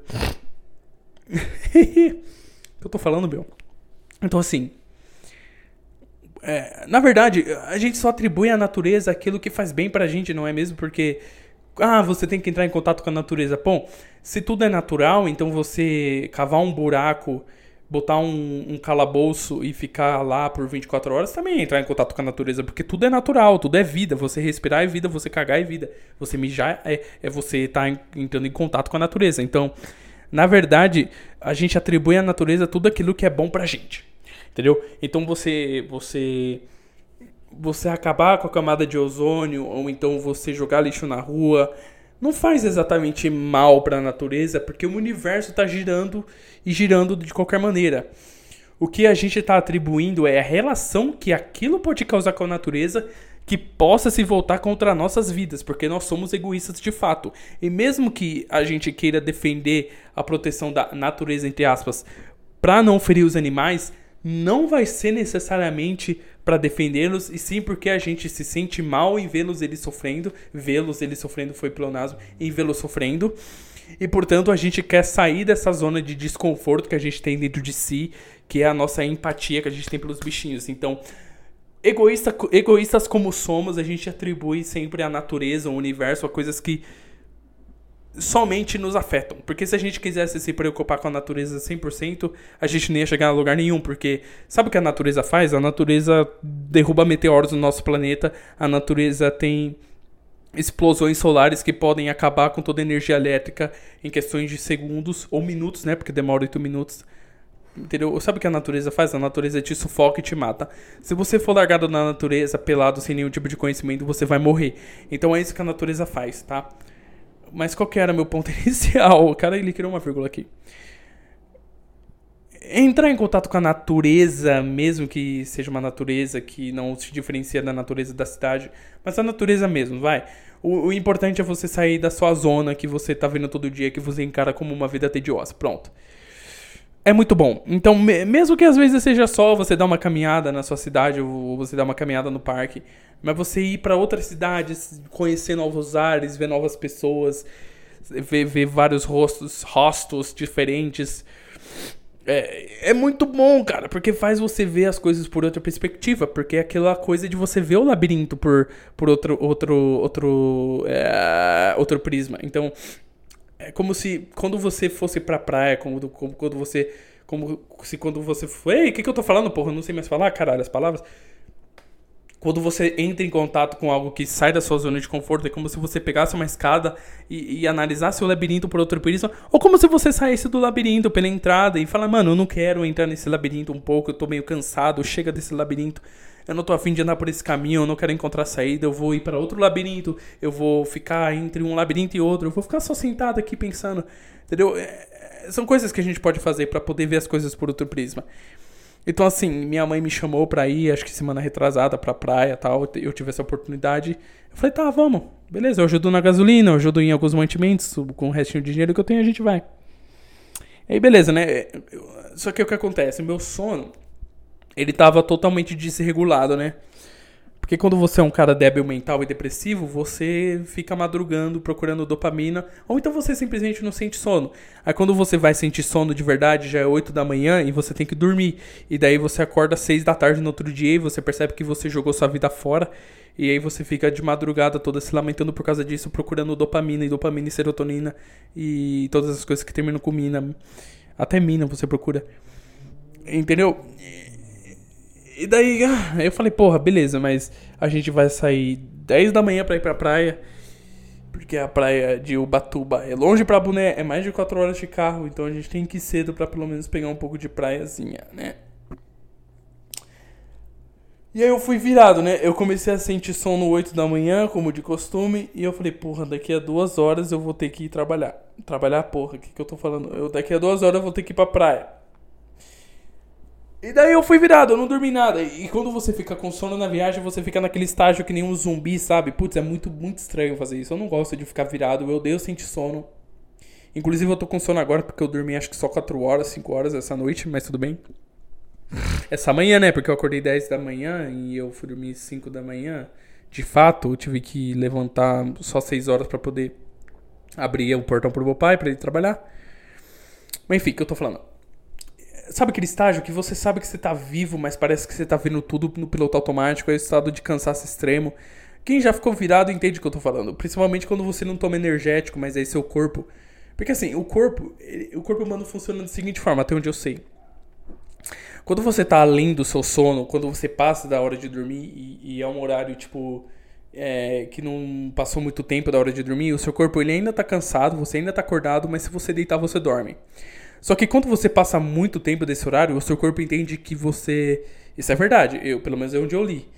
O seu corpo ele entende que você tá numa zona de perigo, ou seja, você tá fora da sua zona de conforto, onde você geralmente dorme, os horários normais, e daí o seu corpo começa a injetar adrenalina. Porque mais um dia começou, você tem que se defender dos seus predadores, você tem que buscar comida, você tem que defender sua prole. Então ele pensa, porra, esse corpo ele tá em perigo, ele, que, ele teve que ficar a noite inteira acordado por algum motivo. Então, para ele não desmaiar durante o dia, eu vou injetar adrenalina nele para ele ter a sensação que ele não tá cansado e deve ser muito difícil ele dormir. E daí você consegue ficar acordado o dia inteiro mesmo virado. Eu só tirei uns cochilinhos aqui e ali, por causa que talvez o meu corpo entendeu que que eu estivesse no momento seguro, tal, dormi no carro. E a viagem foi longa também, porra. A viagem, a gente saiu de fato meio-dia e chegou seis da tarde lá, meu. Seis da tarde, cinco, seis. Porque a gente pegou um trânsito do boné, mano. Porra, é longe pra caralho. A gente parou pra comer e tal. A gente não foi sozinho também. Foi eu, minha mãe, foi uns parentes meus com criança tal, e aí teve que parar porque a criança quer mijar, a criança quer comer, porra, meu moleque melequento, chato, a cria endemoniada. E aí eu fui com sono, porra, cheguei lá na praia, eu não consegui curtir direito o primeiro dia de terça-feira porque eu tava, putz, muito, muito cansado. Deu pra molhar um pouco o pé na água, deu pra sentir o cheiro do mar, aquele cheirinho salgado, bom, gostoso. E aí foi isso. E daí a gente foi lá pro nosso Airbnb, a gente deu aquela dormida. Eu capotei, eu capotei. Sinceramente, eu cheguei, acho que era 9 horas, 10 horas. Eu deitei naquela cama do Airbnb, nem botei lençol, usei o travesseiro do Airbnb mesmo, tudo sujo, cheio de acro, porra. Acordei cheio de, cheio de picadinha no meu corpo, meu. E daí eu dormi. Eu, eu acordei no outro dia 6 da manhã, e daí eu levantei, comi alguma coisa, esperei o povo acordar pra ir pra praia. Eu vou falar um bagulho pra você, cara. Ir pra praia é a melhor coisa mesmo. Entrar em contato com a natureza, que não é natureza, mesmo que ela seja natureza, entendeu o que eu tô falando? Você sair da sua zona de conforto é muito bom. Porra, muito bom, cara. Às vezes a felicidade tá nessas coisas pequenas, só você fechar os olhos. Sabe? Ouvir o som do mar. Sentir a onda batendo no seu pé, sentir a areia. Putz, bom demais, cara. E foi lá que eu fui percebendo, porra, o que, que será que eu quero dessa vida? O que, que será que eu posso buscar da minha vida para poder, pra poder ter mais momentos assim? Sabe, momento de reflexão. É muito bom ver as coisas por outro prisma, cara. Porra, deixa eu ver se tem algum caos engraçado da praia. Porque não tem muita coisa interessante para contar. A única coisa que eu percebi, mano, é que o povo de, de, de, de litoral, mano, é, parece que é outra raça. É uma, um povo moreno mas eles não têm o fenótipo de pessoa negra. Então é tipo. Fica meio estranho, porque o cabelo deles é loiro, porra. Parece. Já viu os aborígenes australianos? Porra, é meio maldade falar isso, cara. Porque vai, parecer que eu tô zoando, mas. É verdade, cara. Eles são meio diferentes. Pelo menos o povo nativo. eu tô me sentindo como se eu fosse um português. Eu tô, eu tô fui colonizar o Batuba, entendeu? Eu cheguei lá com meu sangue de europeu. Eu cheguei lá, as pessoas inferiores, os nativos, não falavam minha língua. Porra, mano, a pessoa que mora na praia, ela, ela, tem um sentimento muito diferente de observar a praia como as pessoas que vão lá viajar, entendeu? É uma analogia frequentemente utilizada para as pessoas da cidade grande, como eu, que moram no interior paulista, que, que vão à praia. Tipo, eles, a gente sempre faz essa analogia, tipo, qual que é a reação da pessoa que vai para que vai da praia para a cidade grande.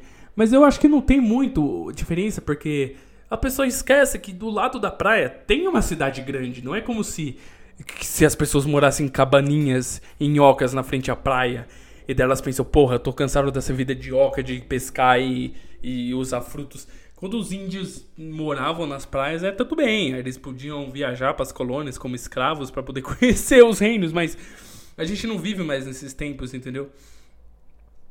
Mas é engraçado, porque as pessoas elas encaram a praia com olhos diferentes. Tipo, porra, mano, eu tô, eu tô aqui, tô, tô aqui vestido normal, andando na beira da praia, e eu não tenho o menor interesse em ficar observando essa praia que nem aquele turista retardado tá olhando, porque eu acordei 5 da manhã para ver o sol nascer na praia, e daí eu fiquei parado na beira da praia olhando o horizonte que nem um doente mental, enquanto as pessoas que moravam lá, que estavam seguindo suas vidas normalmente, Tava lá, mano, nem olhavam pro céu, nem olhavam pra praia. Mas é isso, esse é o lance do labirinto. Elas já estão acostumadas a andar naquele labirinto, elas já estão acostumadas a entrar e sair várias vezes. E eu não, é a primeira vez que eu entrei naquele labirinto. Eu tava olhando os caminhos, eu tava observando a parede, o chão, o teto, tudo bonitinho. Como andar ali, como fazer tal coisa, blá blá blá blá blá blá blá blá. É isso, loucura, né? E se a pessoa que mora na praia for pra cidade grande, ela não vai sentir diferença nenhuma. Eu acho que a única coisa que ela vai sentir de diferente vai ser o ar, porque o ar vai estar tá sem o cheiro de sal, né? Porque na cidade aqui, pelo menos em Datuba, não tem cheiro de sal. Eu não consigo imaginar a não ser salto, porque salto tem literalmente um, um rio que passa, que tem umas pedronas gigantes que são literalmente salgadas. Então, quando você vai no centro de salto, você sente cheiro de sal e você pensa, porra, parece que eu tô na praia. Mas não, você não tá na praia, você tá numa cidade grande interior paulista. Normal, normal, bonitinho.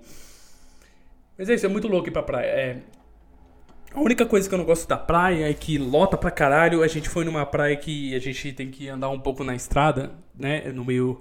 Acho que o nome da praia, mano, pesquisa no Google, é bonito pra caralho. A gente foi pra uma praia lá que é. Porra, você acredita que eu esqueci o nome da praia, mano? Que bagulho deplorável, que maluco. O maluco não consegue nem gravar um podcast direito. Acho que era a Praia do Luizão, eu não lembro. Era alguma coisa num aumentativo. Era uma praia lá. Porra, era uma praia bonita. Sabe aquelas praias que, tipo, você não anda muito pra, poder, pra você poder chegar e co se cobrir na água? Tipo, é areia, areia, areia, pum, mar. Tipo, já desce assim do nada, você já se cobre. O mar é, o mar é, a onda é muito grande e tal. Porra, bom demais. Só que tava muito cheio, mano. E eu fico, porra, eu saio da cidade grande para descansar das pessoas que eu vejo todos os dias, para descansar dos rostos cansados e fétidos que eu vejo na cidade grande dos afegões médios, pra ir pra praia e ver esses mesmos afegões médios, porra. Porra, meu. Tipo. Se você quer ter um pouco de paz e você não gosta de ver as pessoas, eu consigo aturar. Mas se você não gosta mesmo, então fica em casa, mano. Espera, sei lá, é, tranca a sua cortina, bota um isolamento acústico e dorme. Porque aí você vai ter paz. Mas se você for pra praia e você não quer ver pessoas, você não vai ter paz. Porque tava lotado pra caramba. No Brasil não teve pandemia porra nenhuma. O povo tava aglomerado na areia mesmo, jogando conversa fora, brincando, bebendo, curtindo tal. E eu tava lá. E aí teve um momento, cara, que, que eu tava lá sentado com a minha família e do lado tinha uma outra família. Que tinha o pai de família, sabe aquele pai de família com cara de pai de família, barrigudão, sabe, com aquele cabelo meio calvo. Você percebe que o cara já foi bonito um dia na vida dele. Mas aí como ele não teve tempo para cuidar da saúde, pra... e ele também não precisa, porque ele já tá casado. Porque o lance do homem é o seguinte, cara, a gente se esforça, a gente malha, a gente fica bonito, cuidando da nossa aparência, a gente faz a gente tira leite de pedra, a gente faz malabares e ares e, e, e mortais e e gira e dá cambalhota para poder conquistar a mulher. Só que quando a gente conquista, a gente não quer mais fazer nada, então a gente relaxa. Então geralmente a gente engorda, geralmente a gente cria aquela banhazinha de chope. E aí quanto mais você vai crescendo, mais o seu casamento vai se estabilizando, mais você vai ficando velho e gordo e a sua mulher vai ficando tetuda e flácida. E aí você tá com seus filhos e aí você vai pra praia. O cara, ele aparentava ter os seus 50 anos, tava com sua mulher com seus 50, e aí eu percebi que eles tinham dois filhos. E aí eu já achei interessante. Três, eu acho. Se não fossem amigos deles, eu prefiro que sejam filhos. Porque tava muito engraçado. Porque a filha mais nova, que aparentava ter uns 12 anos, era cópia da mãe. Era cópia da mãe, usando o maiozinho ali, o nariz da mãe, eu percebi e tal. Moreninha, bonitinha. Beleza, criança. A outra era um pouco mais velha, só que ela era a cara do pai, sabe? Mais corpuda, gostosa pra boné. Meu Deus, que mulher apetitosa. Peitão, é, um peidão, sabe? Eu gosto de chamar de bunda de peidão, mano. Não sei porquê. Eu acho que é português de Portugal que fala assim. Aquele, aquela peida, aquela peida grande e gostosa, mano. Meu Deus do céu. Só que eu vi que ela tava acompanhada com um rapazinho, com um jovem, né? Ela era a cara do pai. Mas tinha uma moça em peculiar, que eu não sei se era amiga dessa amiga. Mas ela até que parecia um pouco com, a, com essa família, que eu nem sei se é família mesmo. Eu sei lá, eu não faço a menor ideia. Mas era uma garota que ela tava totalmente fora da curva. Ela era alta, ela tinha mais ou menos a minha altura. Ela era bem alta mesmo, 1,80m. Uma puta peida, mano. Uma puta rabetona, mano. Eu falei, meu Deus do céu. Essa mulher, ela eu não sei, ela, ah, se ela sentar na minha cara, eu acho que ela pode ficar lá até eu morrer sufocado. Branquinha, sabe aquela mulher branca, mas não é aquela mulher branca tipo da Europa, é só uma, uma pele mais branquinha, sabe, meio rosa. Não é um rosa tipo de queimado, sei lá, é mulher, mano, rosa, tipo, putz, bom, bonito, gostei. É, ela não tinha muito peito, putz. E o cabelo dela era o cabelo da Ana Maria Braga, aquele cabelo que, que é meio. Tipo, do encaracolado, parece um topete, não sei, mano. Parecia. Putia, mano. Sabe aquele cabelo do. Do Supla, tá ligado? É uma mistura de cabelo do Supla com a Ana Maria Braga. E dava para perceber que tinha umas mechas meio pretas da raiz crescendo. Então dava para ver que era um cabelo pintado, né? Que não era loiro de verdade. Era um loiro artificial. E ela usava um óculos de sol grandão tal. E, e aí eu percebi, mano, essa garota ela tem uma vibe diferente. Ela era toda tranquila, meu, sabe, meio tranquila. Conversava. Por... Mano, ela tava literalmente do lado, porque como tava cheio e a gente sentou lá, lá no nosso guarda-sol, ali com os banquinhos tal, bonito. Como tinha muita gente, ela era exatamente do lado. Eu olhava pro lado, assim, coisa de 3 metros tava o grupo da família dela, né? Ou dos amigos. Eu sei lá, porra. Mas eu achei interessante ela tá fora da curva. E aí, mano, putz, meu. Ela andou assim, conversando com a família dela, meu. Putz. Falei, porra. E aí eu pensei, porra, essa garota, ela tá me dando uma vibe. Que eu acho que eu já sei onde é essa vibe. E aí minha suspeita se confirmou quando ela se vira e eu vejo na perna dela, assim, na coxa, na coxa de trás, assim, sabe? Quando, eh, quando você faz aquele exercício de, de, de, de leg press que pega aqui embaixo, porra. É bem aqui. Escrito psicodelia. Tava escrito psicodelia, mano. Psicodelia. Eu falei, putz, eu sabia. Essa garota é ravezeira, meu. Essa garota é rave. Garota de rave, mano. Garota good vibes. Namastê. Eu acho que se eu me aproximar dela, ela vai falar namastê. Falei, caralho, mano, que da hora. Uma garota, tipo, totalmente numa vibe diferente. E aí eu gosto de gente que é fora da curva, porque, porra, você olha para mim, eu sou um garoto diferente também, porque, porra, o cara vai na praia, tira a camisa, putz, cheio de tatuagem de anime. Eu acho que era a única pessoa naquela praia inteira que tinha tatuagem de anime. As outras pessoas que tinham tatuagens eram tatuagens, aquelas tatuagens Maori, aquelas tatuagens tribais, tipo do Rafinha Bastos, aquelas tatuagens de, de signo, sabe? Tipo escorpião. Algumas tinham tatuagem de rena, porque eu não sei qual é a relação das pessoas que, que elas fazem. Que elas têm que ir pra praia e fazer rena. Por quê, cara? O que, que isso tem a ver, mano? Eu vou te contar uma coisa. Se você fizer uma tatuagem de verdade e você ir pra praia, sua tatuagem vai ressecar porque ela vai pegar sol e ela vai pegar sal e ela vai ficar uma bosta. Então, por favor, não façam tatuagem e vão pra praia, que isso vai dar errado. Então talvez seja por isso. Eu acho que praiano, para poder ter a sensação que tem tatuagem, e ele continua indo pra praia, ele faz tatuagem de rena. Mas você que é turista, porra, não, não faz sentido, porra. Pega uma canetinha e desenha. Tatuagem de rena, eu não vejo o menor sentido. Eu acho que só funciona para criança isso daí. Porque criança fica, ah, eu quero fazer tatuagem, mas eu não tenho idade. Então eu vou fazer aqui. A, sininho. Eu vi uma garota de 10 anos para menos, gordinha, com, com uma sininho na perna, mano. Ela fucking fez uma tatuagem de rena da sininho, velho. No, no tornozelo. Eu falei, caralho, velho. Eu não posso julgar, não. Eu tenho um garotinha de anime no meu braço. Só que a diferença é que não vai sair depois de uma semana. Aí, essa garota fora da curva, eu, eu gostei de, dela, eu simpatizei, mano. E daí eu já criei na minha cabeça várias teorias e vários pensamentos de como eu poderia fazer para me aproximar dessa garota. Eu poderia chegar nela de mansinho, falar, roupa, tudo bem, só curtindo a praia. E daí a família dela ia olhar com aquela cara, mano, esse maluco, ele tá fazendo isso mesmo, porra, na minha frente, cara poderia chegar e elogiar a tatuagem dela. Falou, putz, legal, psicodelia, putz, eu gosto de rave. Mentir, claro, eu poderia mentir, sem problema nenhum. Eu poderia esperar ela e pedir algum pastel, alguma cervejinha e chegar nela e falar, porra, e aí, bora trocar uma ideia, conversar de onde você é e tal. Porra, mano, e, porra, putz, eu tinha certeza que ela era garota good vibes, mano. Tava estampada na cara dela, eu fumo maconha.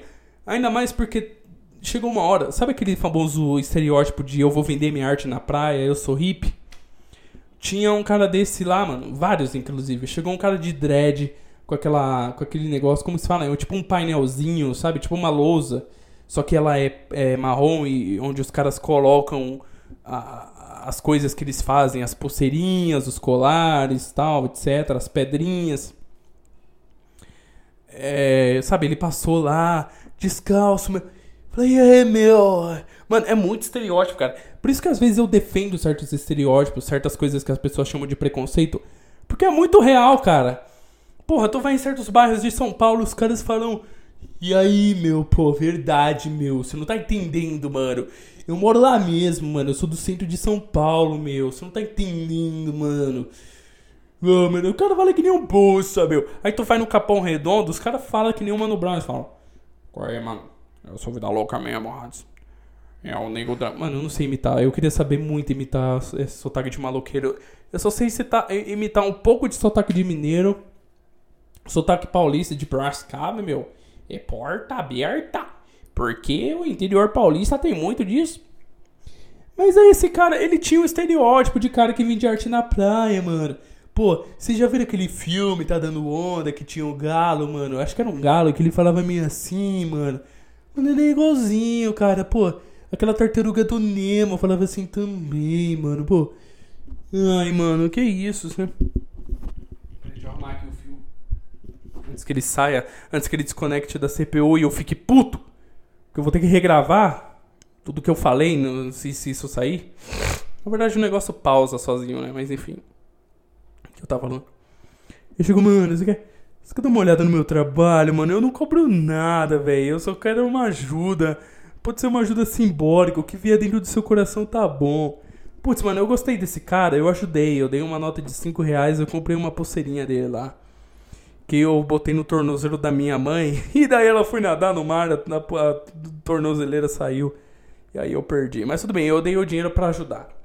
Do mesmo jeito que aqueles jovens me ajudaram vendendo brigadeiro pra mim, eu vendi, eu dei aqueles 5 reais pro hippie para poder ajudar ele, tá? Eu não acho que existam hippies atualmente, eu acho que é um estilo de vida que ficou nos anos 70, porque tinha a guerra do Vietnã, tava tendo uma guerra fria, e daí as pessoas estavam com medo, aí surgiu esse movimento mais pacifista, é, motivado por Martin Luther King Gandhi também e tal. Mas eu não acho que atualmente existam hippies, eu acho que só existam andarilhos vagabundos, mentira, andarilhos que estão procurando viver a vida alternativa deles e tal. E daí eu vi que essa garota ela começou a puxar assunto com o cara, e eu falei, mano, eles estão numa, numa conexão muito foda. Eu acho que se não tivesse ninguém aqui na praia, eles iam começar a fumar um e fuder aqui. Porque essas pessoas alternativas, elas gostam de sexo. Porque, mano, eu já transei com pessoas alternativas e eu sei como é, mano. E eu mesmo eu não. Teve umas que eu não cheguei a transar, mas elas falaram abertamente das experiências sexuais delas. Porque, mano, ou você se desprende de todos os padrões e estigmas, ou você não se desprende de nenhum. Então, a partir do momento que você se desprende de todos os valores que a sociedade ocidental prega, então você começa a dar a bunda sem medo mesmo. E você começa a transar na orla, entendeu? É isso que essas pessoas fazem. Eu não tô falando que isso é errado. Na verdade, eu admiro pra caralho as pessoas que fazem isso. Aí eles começaram a conversar, eu falei, putz, mano, essa garota tá em outra vibe totalmente diferente minha. Eu sou um garoto de apartamento, mano, eu gosto de ver anime, eu gosto de desenhar, velho. Eu não tô nessa vibe. Putz, mano, eu não sei subir uma árvore, cara. Eu sou cria é de condomínio, mano. Eu não sou nada disso daí, meu. Putz, eu comecei a sair de casa porque eu comecei a rimar. Eu não tô nessa vibe desses hip, cara. Aí eu fiquei só olhando, eu falei, caralho, mano. E pior que eu acho que eu sou um cara bonito, como eu disse, eu acho que eu tenho meu charme e tal. Faço academia, beleza? Mas eu falei, putz, mano, será que eu consigo me encaixar na vibe dessa mulher? E daí depois dela trocar uns 10 minutos de assunto com o cara, acho que eles compartilharam experiências de drogas, eu não sei. Eu não sei, o que, que, que, pessoas alternativas conversam, porra? Sobre coisas alternativas, óbvio. Então eles falam, pô, mano, eu fumei um chá de lírio ontem, tomei um chá de lírio, fumei é foda. Tomei um chá de lírio ontem, fiquei doidão, meu. Você é louco, vamos fazer um luar, mano. Não, mano, eu sou da paz, entendeu? Eu só acho injusto o jeito que tem muita riqueza concentrada na mão de poucos, entendeu? Ai, caralho. Ai, mas enfim. Aí eles foram, aí ele foi embora, o hippie, daí, porra, porra, meu. Aí, mano, eu, eu desisti e tal, não, não quis. Eu falei, putz, acho que não vai dar, eu, eu não tenho culhão. Eu não tô na vibe também, eu tô na vibe de, de ter uma brisa mais introspectiva tal, que nem eu tava prometendo para mim mesmo. E daí, putz, e também não tinha como, porque depois dela ter conversado com esse cara, a minha filhota me acende um incenso no meio da praia. Eu não sei o que, que, que, tinha na cabeça dela para acender um incêndio. Deve ser essas brisas de chácara, de energia que essas pessoas alternativas têm. E que eu acho meio ridículo, porque, mano, você se desprende de um dogma cristão, você se desprende de um dogma diferente, para você se prender a outro, que não faz o menor sentido. Que é mais imbecil ainda, que tipo, não, é pra poder liberar as energias e vem, vem, tipo, libertar os maus e os bons espíritos. Porra, mano, o que, que é isso? É só uma vela que tem um cheiro bom. Para com essa brisa. E outra, se, o, se a desculpa fosse querer sentir o cheiro bom, por que, que você vai acender um incenso na praia onde sempre tá ventando pra caralho e você não vai conseguir sentir o cheiro? Porque quem tava sentindo o cheiro era eu, porra! O vento tava contra ela. Não tinha como ela sentir o cheiro daquele incenso, porque toda a fumacinha do incenso tava vindo pra minha, pro, pro, pro meu guarda-sol, pro grupo onde eu tava, mano. Eu fiquei sentindo o cheiro daquele incenso. Tinha um cheiro de. Eu não sei. Incenso tem cheiro de incenso. Sabe do que incenso tem cheiro? Tem cheiro de igreja. Sabe quando eles começam a acender aquele bagulho para poder dar hóstia? Quem é cristão sabe, quem não é também foda-se. Mas isso me lembra. Eu falei, porra, tá tendo uma missa na praia? Que isso? Vai descer um padre de chinelão? Imagina, um padre de chinelo e sunga fazendo uma missa na praia. Cara, se o padre for obrigado a usar bata 24 por 7, ele nunca vai fazer uma missa na praia. Putz, deve ser muito chato fazer uma missa na praia. Imagina um padre que foi contratado para dar uma missa de casamento em frente a uma praia. Putz, chato pra caralho, mano. Meu Deus, aí vai todos os convidados de terno, de vestido, aquele calor dos infernos. Porra, se for fazer se for fazer faz direito, vai de sunga vai de bermuda. Eu também, na verdade, eu acho o casamento, se não for pelos preceitos da religião também, eu respeito e tal, se não for inútil pra caralho. Tipo, você quer mostrar para todo mundo que a partir desse momento vocês vão continuar fazendo as mesmas coisas que vocês já faziam até então. Porra, é só morar junto e, foda-se. Tipo, ah, vai, beleza, estamos morando junto, valeu. Eu acho que isso é só uma desculpa. Casamento é só uma desculpa para poder ganhar presente dos amigos, sabe? Para você chamar aquela amiga que você não vê há três anos, que quando você conheceu ela trabalhando de atendente no CIA, aí você chama ela pro seu casamento com um cara que você conheceu num rolê aleatório, aquele cara de topetinho que curte sertanejo. Puta merda, você quer se casar com essa pessoa mesmo? Aí você não me ajuda. Aí você chama. Aí o cara chama aquele amigo que ele não vê há tanto tempo, que ele conheceu jogando bola tal, jogando bola no clube de, de regatas do bairro dele tal. Quando a pessoa te chama e ela não tiver há quatro anos ou ela quer te vender em Nodê, ou ela quer te chamar pra um chá de bebê, ou ela quer te chamar pro casamento dela. Só isso. Ela tá te dando a desculpa que ela quer o seu dinheiro. Seja em forma de produtos em Nodê. Não, isso, comprar o seu produto para te dar o dinheiro. Ou seja em forma de panela ou fralda. Air fryer Philips Valida. Qualquer coisa barata. Aquela coisa que você vai no, no Mais Coisas, que é aquela loja que de, tem de tudo.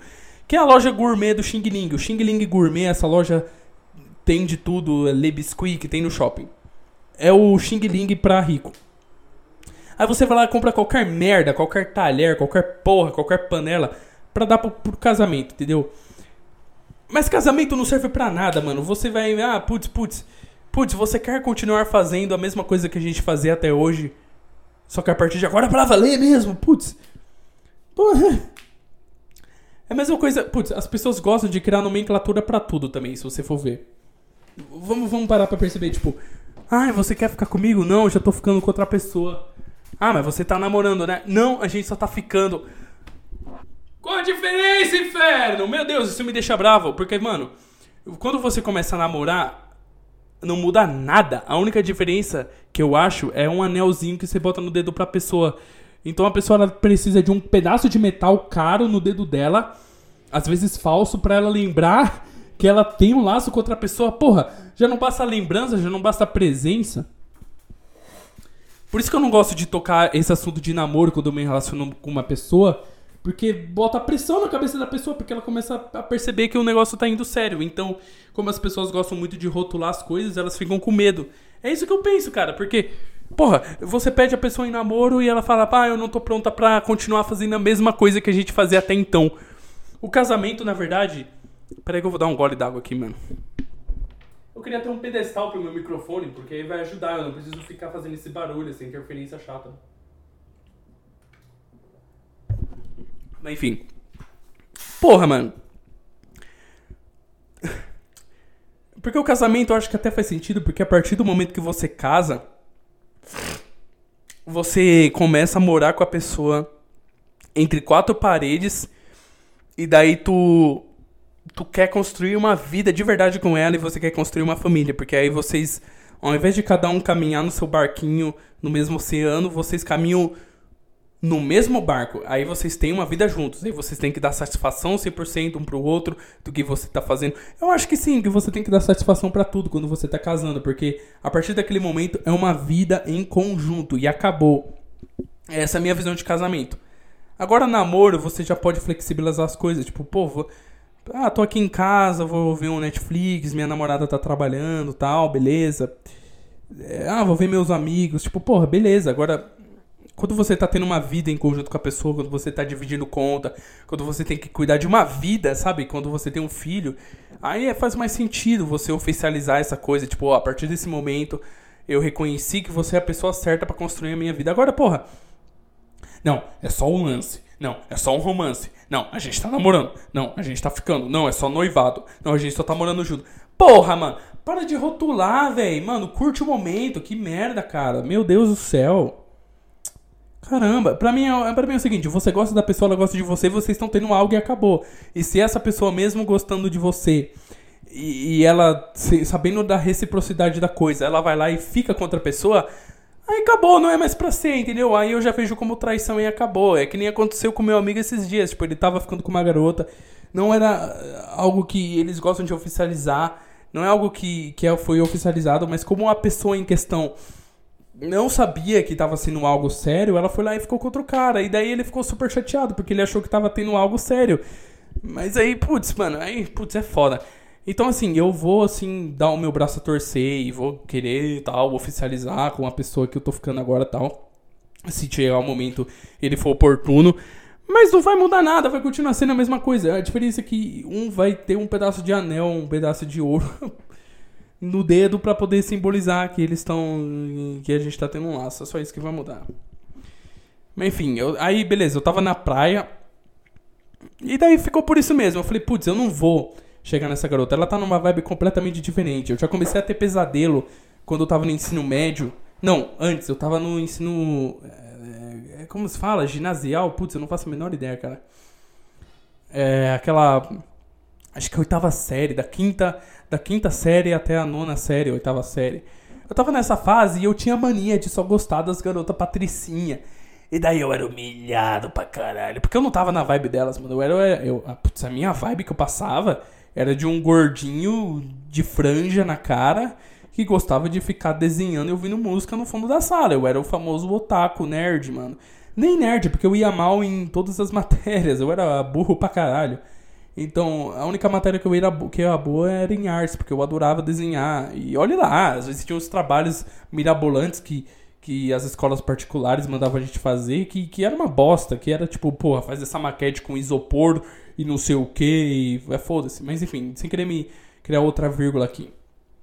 Eu falei, mano, já comecei a ter calafrio, sabe? Como se fosse um soldado lembrando da, da, da guerra do Vietnã, tipo, porra. Caralho, eu se eu me aproximar dela, ela vai me olhar com aquela cara de desprezo e eu acho que ela não vai querer nada comigo, né? E, putz, é uma merda, cara. Putz, eu não, não, Aí eu não fiz nada. Tipo, aí o meu. O, o marido da minha prima, que tava na praia também, ele olhou para mim e falou: Ó, oh, mano, você pode curtir o que eu não posso agora, né? Eu tô casado, tenho duas filhas, tenho um filho. É, três filhos no total, né? O imbecil. Mas enfim. Imbecil sou eu, porque ele não falou desse jeito, mas eu tô exemplificando. É, tipo, pô, você pode curtir. Se eu tivesse na sua idade solteiro, vixe, ó, aquela gatinha ali, ela tem cara de que fuma um. o cara viu, viu, mano, tá estampada, velho. Quando você tem um estereótipo na sua cara, você vai mostrar para as pessoas o que você gosta, cara.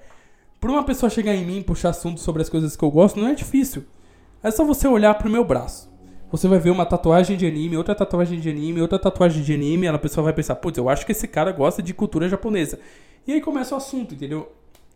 E daí eu também pensei, mano, se eu chegar e conversar com essa garota, eu vou ter que ouvir sobre a vida dela que eu não importo.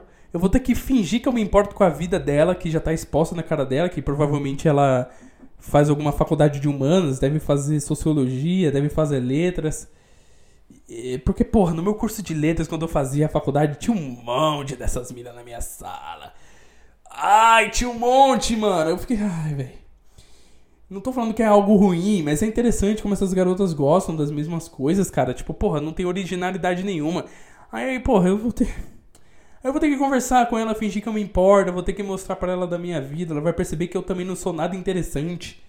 Porque ela vai me perguntar, porra, o que, que você faz da vida? Eu falo, ah, eu não faço nada. O que, que, que é fazer? Putz, eu gosto de desenhar e estudar japonês. Ela vai perceber que eu sou um fracassado. Ela vai falar, ah, legal. Ou, ou então talvez ela, por, por ela ser hippie, good vibes, ela vai falar: Pô, mano, legal, me conta aí mais dessa coisa. Mas eu não vou estar afim de, de, de querer falar sobre isso. Apesar que teve umas garotas hips que eu peguei na vida, que eu fui bem direto com elas e deu certo. Eu cheguei e falei, viu, eu só quero transar contigo, bora. Falou, bora, mano, não tem problema não. Ah, relaxa, a vida é isso, meu. E daí eu falei e transei. Então, tipo, mas, porra, na frente da família dela, minha família veio, assim, um puta constrangimento. Então, porra, eu falei, eu falei, deixa pra lá. E daí foi isso. Foi cada um pro seu lado, eu bebi pra caralho também esse dia, bebi cerveja, bebi caipirinha, eu fiquei doidinho pra boné. Ainda bem que eu não dei trabalho, eu dormi o caminho de volta todo pra, pro Airbnb. É, mesmo que fosse 20 minutinhos, foram 15 minutos de cochilinho gostoso. 20 minutos de, de, de carro, né? Eu dormi 15. Então, porra. Foi isso, foi cada um pro seu lado. Aí, eh, tipo, essa garota, esteja onde ela estiver, eh, ela nem imagina que ela serviu de assunto pra um podcast aleatório. E pode ser, mano, a vida é muito imprevisível. Pode ser que ela seja uma blogueira, uma youtuber, e daí ela esteja comentando sobre a viagem dela pra praia, talvez, e ela esteja comentando, ah, eu vi um cara que ele tinha tatuagem de anime. Mas eu duvido muito que isso esteja acontecendo. Esse bagulho de falar sobre as experiências da vida, só eu sou imbecil, só eu gosto de fazer isso, entendeu? Aí é foda, cara. Mas é isso. É, não aconteceu mais nada de interessante na praia. Eu fiquei esses dois dias tal. O primeiro dia eu só fiquei curtindo na praia em frente ao Airbnb. Que eram acho que 5 minutos de caminhada até a praia, sabe? Uns metros. Que é alguns metros. É. Nada de especial. Só, só tenho a reclamar do, do preço muito absurdo que essas barraquinhas de praia possuem, porra. Porra, meu, 7 conto. Não, 60 conto uma porção de isca de peixe. Que veio pouco, mano. Eu falei, caralho, eu fiquei muito brava, porque com 60 reais eu vou no mercado, eu compro quilos de frango, quilos de peixe, um limão. E eu mesmo faço em casa, eu frito, mano. Se quiser, eu também compro farinha de trigo pra empanar. Não é difícil, porra. Eu tive que pagar 60 conto só porque eu tava em frente à praia.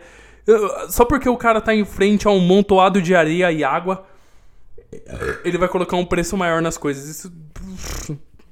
Óbvio que faz sentido, mas eu gosto de ver como a vida é absurda vendo por outro ângulo. Quer ver, ó? Faz um exercício. Eu sou um. Eu sou um organismo de carbono vibrando o ar em frente a um dispositivo eletrônico que está captando essas vibrações sonoras e expondo elas numa tela que representa códigos binários. É isso que eu estou fazendo, entendeu? É, é, a vida por outro ângulo. Agora, se você analisar por um ângulo como ouvinte, tudo faz sentido e aí fica tudo legal, entendeu? Mas é isso, aí não tem muito mais o que falar. Essa foi a minha viagem à praia, serviu para eu perceber o que eu quero para minha vida. Se eu quiser mais momentos desses, eu tenho que botar o pé no chão e perceber que eu sou um inútil e que eu tenho que abrir mão de certas coisas, tal. E é isso. Ah, é. Hoje eu bati meu recorde, eu tô gravando a 1 hora e 53. Geralmente meus podcasts não passam da 1 hora e meia. Eu acho que o mais longo foi aquele que eu falei sobre amizade entre homem e mulher. Que eu tinha coisa bastante para falar. E tal. Então é isso, amigos. Como é que vocês estão tal? Eu vou me dedicar inteiramente a essa porra, porque eu gosto muito de falar nesse microfone, caras. O podcast vai dominar o mundo.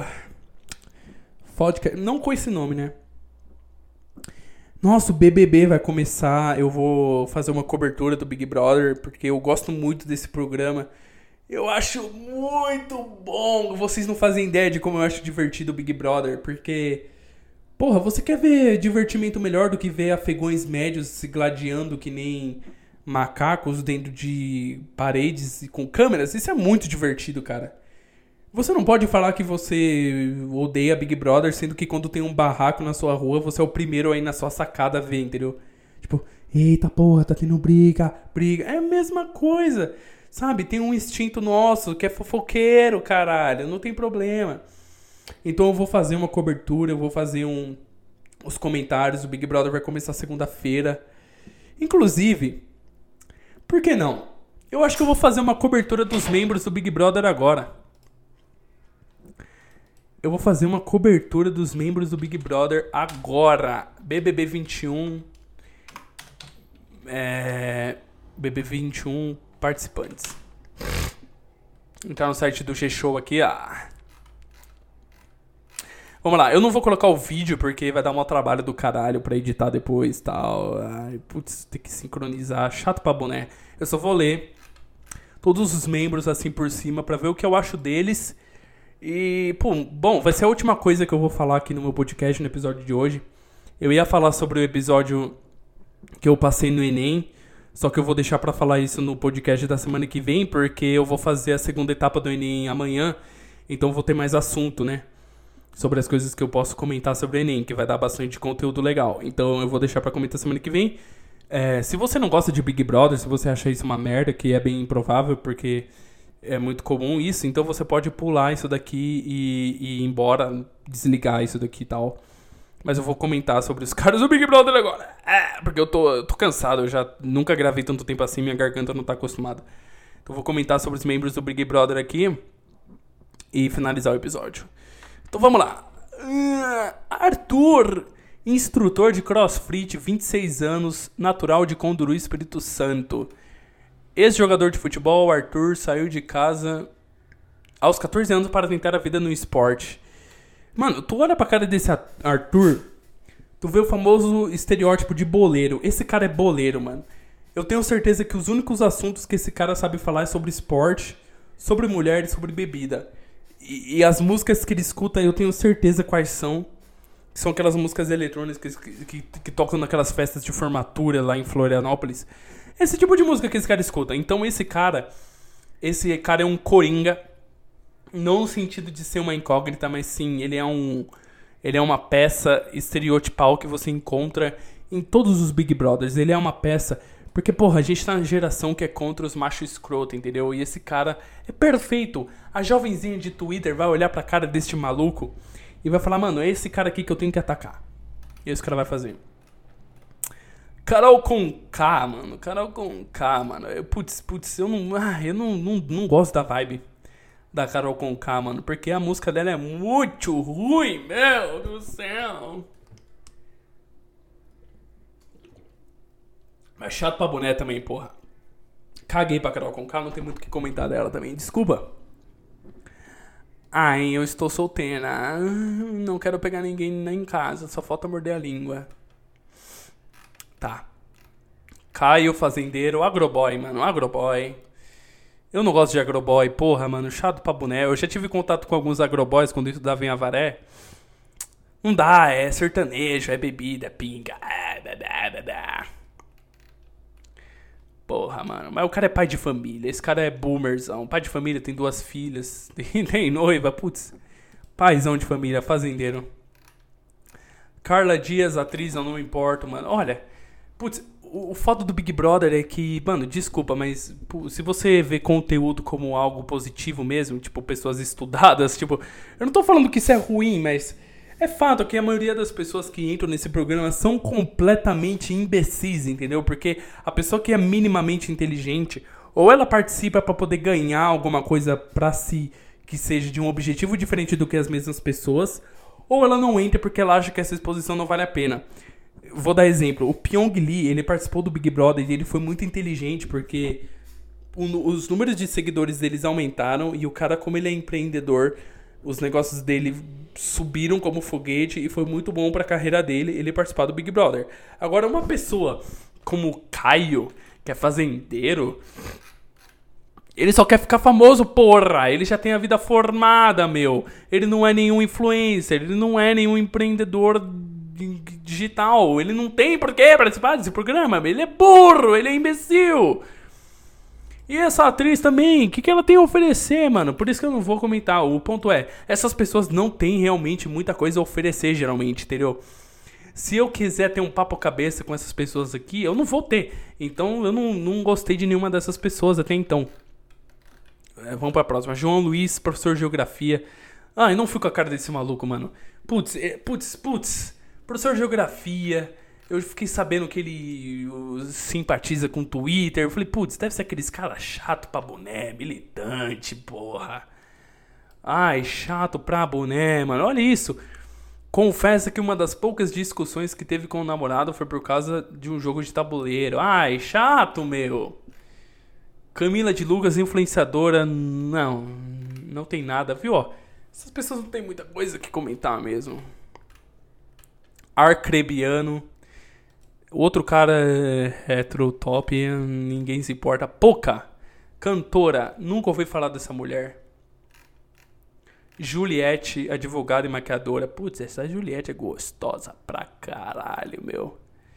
Meu Deus do céu, ela estuda para realizar o sonho de ser delegada, mano. Caraca, que da hora. Gostei dela, ela é diferente. Ela tem cara de ser pé no chão, tem cara de ser, tipo, não ser essas garotas que. Que. Fica de. Sabe que fica provocando? Putz. Nego Di. Nunca ouvi falar desse cara, ele é comediante. Tal. Caroline. Tudo igual. Eu olho para essas pessoas eu penso todas iguais, não tem muito comentar. Mas tem um cara aqui que eu gostei desse cara, meu. Putz, eu gostei desse cara, mano. Se você estiver aí na internet, pesquisa aí. É o Lucas Penteado, meu. Lucas Penteado, ator, 24 anos, natural de São Paulo. Lucas Penteado, que interpretou Fio em Malhação, é dono de um currículo extenso. O paulista, além de ator, é cantor, poeta, MC, slammer, apresentador, diretor e dramaturgo. Esse cara, ele participava da Batalha da Roosevelt lá em São Paulo.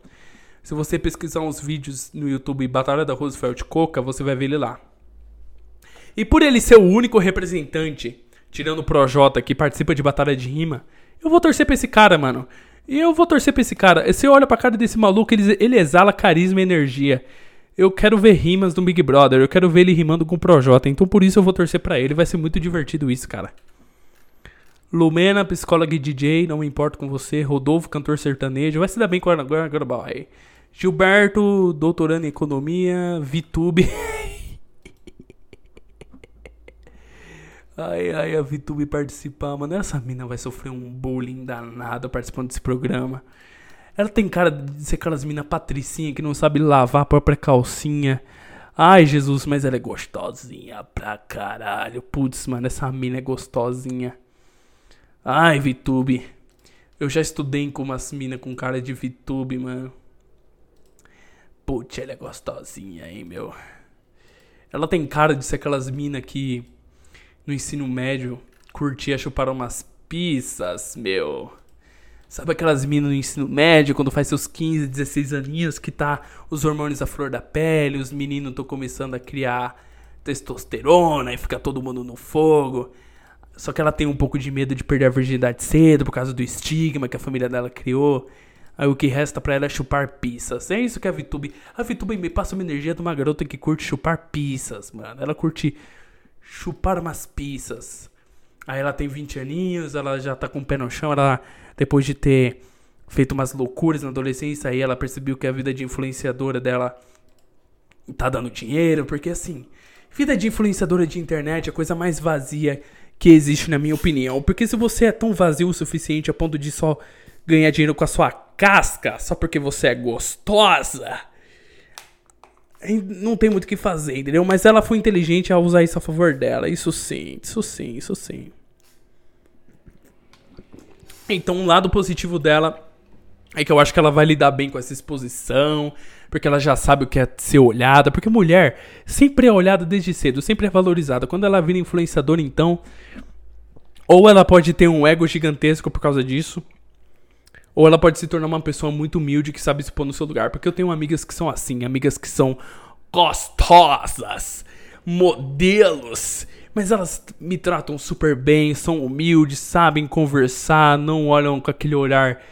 É a referência que eu tenho porque eu sou otaku, o olhar que a Asuka faz pro Shinji, de cima para baixo, tipo assim, deplorável, tá ligado? Esse olhar de nojo.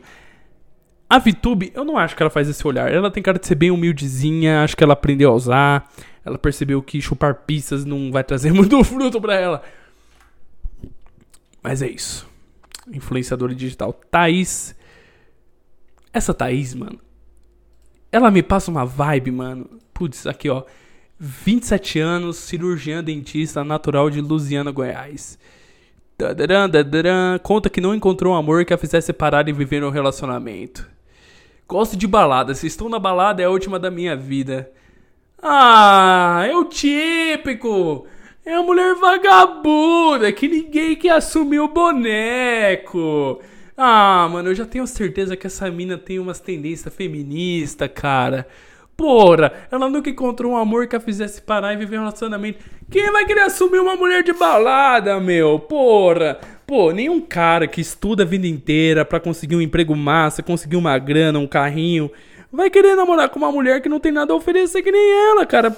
Pô, gosta de balada. Se eu tô na balada, é a última da minha vida. Ou seja, deve chupar rola pra caralho. Já deve ter participado de um monte de suruba. Eu falo mesmo, não tenho papas na língua. Essa mulher, ela deve ser vadia pra caralho. Eu não tô falando que isso é problema, mano. Porque a realidade é assim. Reclama com Deus, mano. Se tu não consegue um amor na sua vida Porra, essa daí tem cara, ela vai me dar umas mexidas nos cobertores de noite. Putz, eu tenho certeza. E pior que essa mina simpatiza com, com a população, ela deve ter, ela deve ganhar uma popularidade facilmente. Eu acho que ela, eu acho que ela tá Eu acho que ela tem chances de chegar na final desse programa, essa Thaís. Porra, mas ela é gostosa, hein? Puta que pariu. Vamos ver. Projota. O que, que eu tenho para falar do Projota? Projota, cara. O Projota ele me dá uma vibe muito boa, cara. Eu não gosto muito da música dele. Não gosto muito. Porque tem um lado mais comercial, rap commercial, que dá certo, não. Porque ele mesmo conta que ele criou uma vertente diferente no, no rap quando ele começou a misturar as rimas com um lado mais comercial, com um lado mais acústico com o estilo de rima vindo das batalhas. Porque a geração dele é, é a geração do Projota, do Rashid, do Emicida, do Criolo até um pouco. Criolo começou a fazer música um pouquinho depois, mas esses caras, eles têm um estilo de rima mais agressivo que eles levaram pra batalha. E até então o rap, pelo menos nessa época deles, em 2000 e, sei lá, foda-se, eu não faço ideia, era um estilo de rap mais suburbano, um estilo de rap mais de vivência, de ideologia com Racionais, com, com 509E, com. É, qual é o nome, porra? Os caras que foram presos, meu. Caralho, como eu esqueci. Facção Central, que era um estilo de rap mais storytelling, em que você contava a vida na periferia, contava sobre a desigualdade social, sobre a repressão policial. Por vindo de uma geração das batalhas, que é um rap mais agressivo de punchline, base punchline a geração do Rashid, Emicida e o Projota fez muito sucesso. E o Projota pegou essa vertente e levou pro rap mais acústico, pro rap mais comercial e deu muito certo. Eu parabenizo muito ele. E tu vê o sorrisinho do Projota, ele deve ser muito legal de bater uma, um papo, mano, de bater uma ideia. Putz, eu tô torcendo muito pro Projota. Deve ser muito legal de bater um papo com ele, cara. Putz, que cara humilde. Você olha pra cara dele de gordinho, humilde, meu. Sara, ah, mano, essa Sara, eu nem sabia que ela, você vê, essa garota. É que eu já vi essa lista várias vezes para poder tentar adivinhar quem ia ser o campeão e tal. E aí eu tenho umas pessoas que passam despercebido. E essa Sarah é uma delas. Ela tem cara de. Ela é uma mulher normal, mano. Consultoria de marketing digital. O que, que essa mulher tem diferente, mano? O que, que ela faz? Sara, ela é só gostosa. Putz, ela é gostosa. Fiuk é o último participante até então. Fiuk. O que, que o Fiuk tem de, de, de legal? Fiuk, eu não sei É, Fiuk, 30 anos. Fiuk, Fiuk. Não sei o que falar do Fiuk, porra. Foda-se o Fiuk. Fiuk. Então vamos adivinhar quem vai ganhar essa porra, mano. Ó. eu acho que. Eu não faço a menor ideia. É. Eu não sei, porque tem muita gente igual aqui, tá sem graça o elenco desse ano. Não tem ninguém. É porque, mano, a gente só vai, passar, só vai dar pra saber com, com o decorrer do, do, do, programa. E eu vou fazer uma cobertura legal, eu vou treinar o meu. O meu. Meu lado de podcaster, radialista, para fazer os comentários semanais nessa bosta desse programa. Então. Eu tô torcendo pro Projota e pro Lucas Penteado. Putz, eu acho que eles vão se dar muito bem. Os dois são do hip hop, os dois gostam de rima. Putz, aí eles. Eu tenho certeza absoluta. Eu tenho certeza absoluta que eles vão ter uma sinergia legal. Eu acho que. No dia que eles se encontrarem, eles vão olhar um pra cara do outro e falar: Caralho, meu! Projota! Falei, e mano, puta, meu. Ah, rima, rima, ah, hip hop, tal, tal. Vai ser muito legal. Acho que o Lucas Penteado vai sentir uma puta admiração pelo Projota. Eles têm uma amizade. Os três rapazes do outro grupo, o Arthur, o Caio, o Arcrebiano e o Negudi, eu acho que eles vão fazer uma amizade também. Porque eles são iguais, eles são iguais. Eu olho pra cara deles e eu não vejo diferença nenhuma. A única diferença é que o Negudi é comediante, ele vai falar umas piadas lá tal. O João Luiz, eu acho que vai fazer amizade com o Gilberto, porque os dois são desconstruídos, homossexuais. E capazes de dois se beijarem. É. Não é homofobia, porra. Eu não gosto de ver homem se beijando, meu. Caralho. Deixa eu ver, as mulheres vão fazer amizade, porque mulher gosta de fazer amizade. Carline, Lumena. Assim, as mulheres são iguais, os homens são iguais. Eu gostei desse desse elenco por causa disso, entendeu? Porque vai dar mais facilidade para algumas pessoas de se destacarem, né? Porque eu acho que, por exemplo, eu acho que a Thaís tem uma cara de ser uma mulher mais pra frentona, que pode se destacar, mesmo ela sendo uma puta vagabunda. E eu não tô falando isso, repito, eu não tô falando isso no sentido pejorativo. Ser vagabunda é legal. Adoro mulheres vagabundas e eu gosto que elas chupem meu pênis. Então eu adoro mulheres vagabundas. Então acho que assim, acho que a Lumena, a Camila de Lucas e a Carol Conká, elas vão criar uma amizade por causa dessa narrativa de representatividade. Eu não sei, eu não vejo o Fiuk fazendo amizade com muita gente. Eu acho que o Fiuk vai ficar mais meio isolado, talvez. Não, criar amizade com certeza vai criar. Eu não sei de nada. Mas eu acho que assim, a Sara, putz, vocês ouviram isso? Eu acho que não, mas se ouviram, dá, um, dá uma amizade, é boa.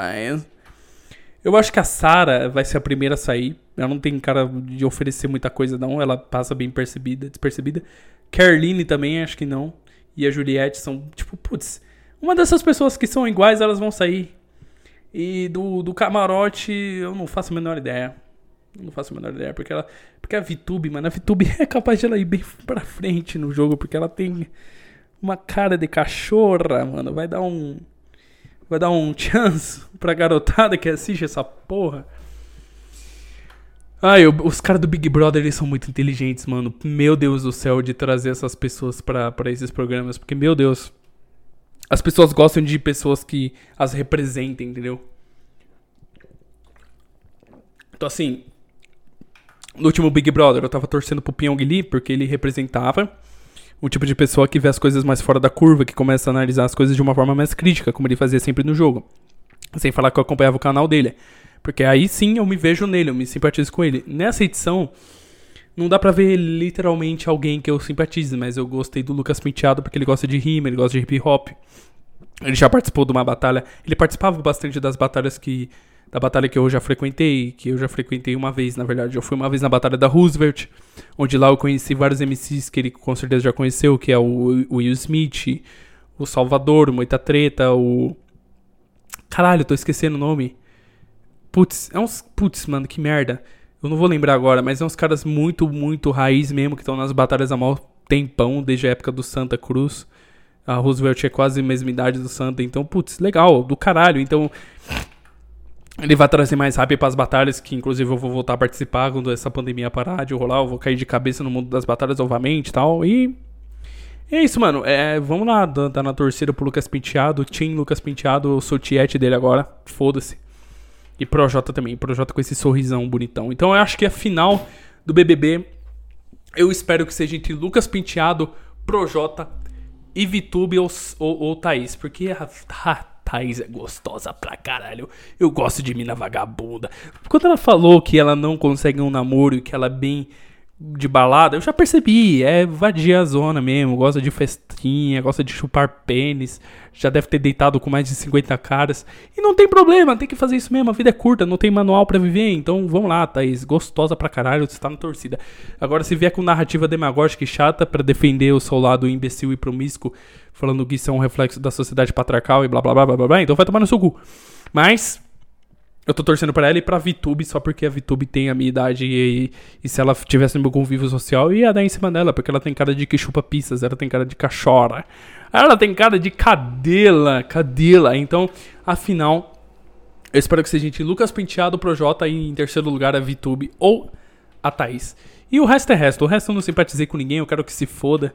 Mas se for para ser realista, a final vai ser entre uma das pessoas de cor, porque as pessoas gostam de representatividade, então vai ser tipo Lumena, Carol Conká, Camila, foda-se. E sei lá, mano, eu acho que nenhum homem vai pra final, o homem não vale mais de nada pra, pra mídia social e etc, então foda-se. E essa foi a cobertura inútil de 15 minutos do Big Brother feita por um, uma pessoa imbecil de 22 anos, ok? 21, vou fazer 22 daqui a 21 dias por aí, nem sei, eu não sei fazer matemática. Então vou ficando por aqui. Eu espero que você tenha uma ótima semana. Curtinho o seu domingão gostoso. Se você ouvir esse sábado hoje, se você ouvir domingão amanhã, tanto faz. Vai para seu pai dar um beijo nele. Vai para sua mãe dar um beijo.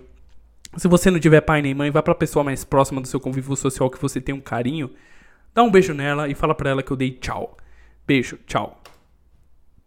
Eita, como que pausa essa porra? Como que para, merda?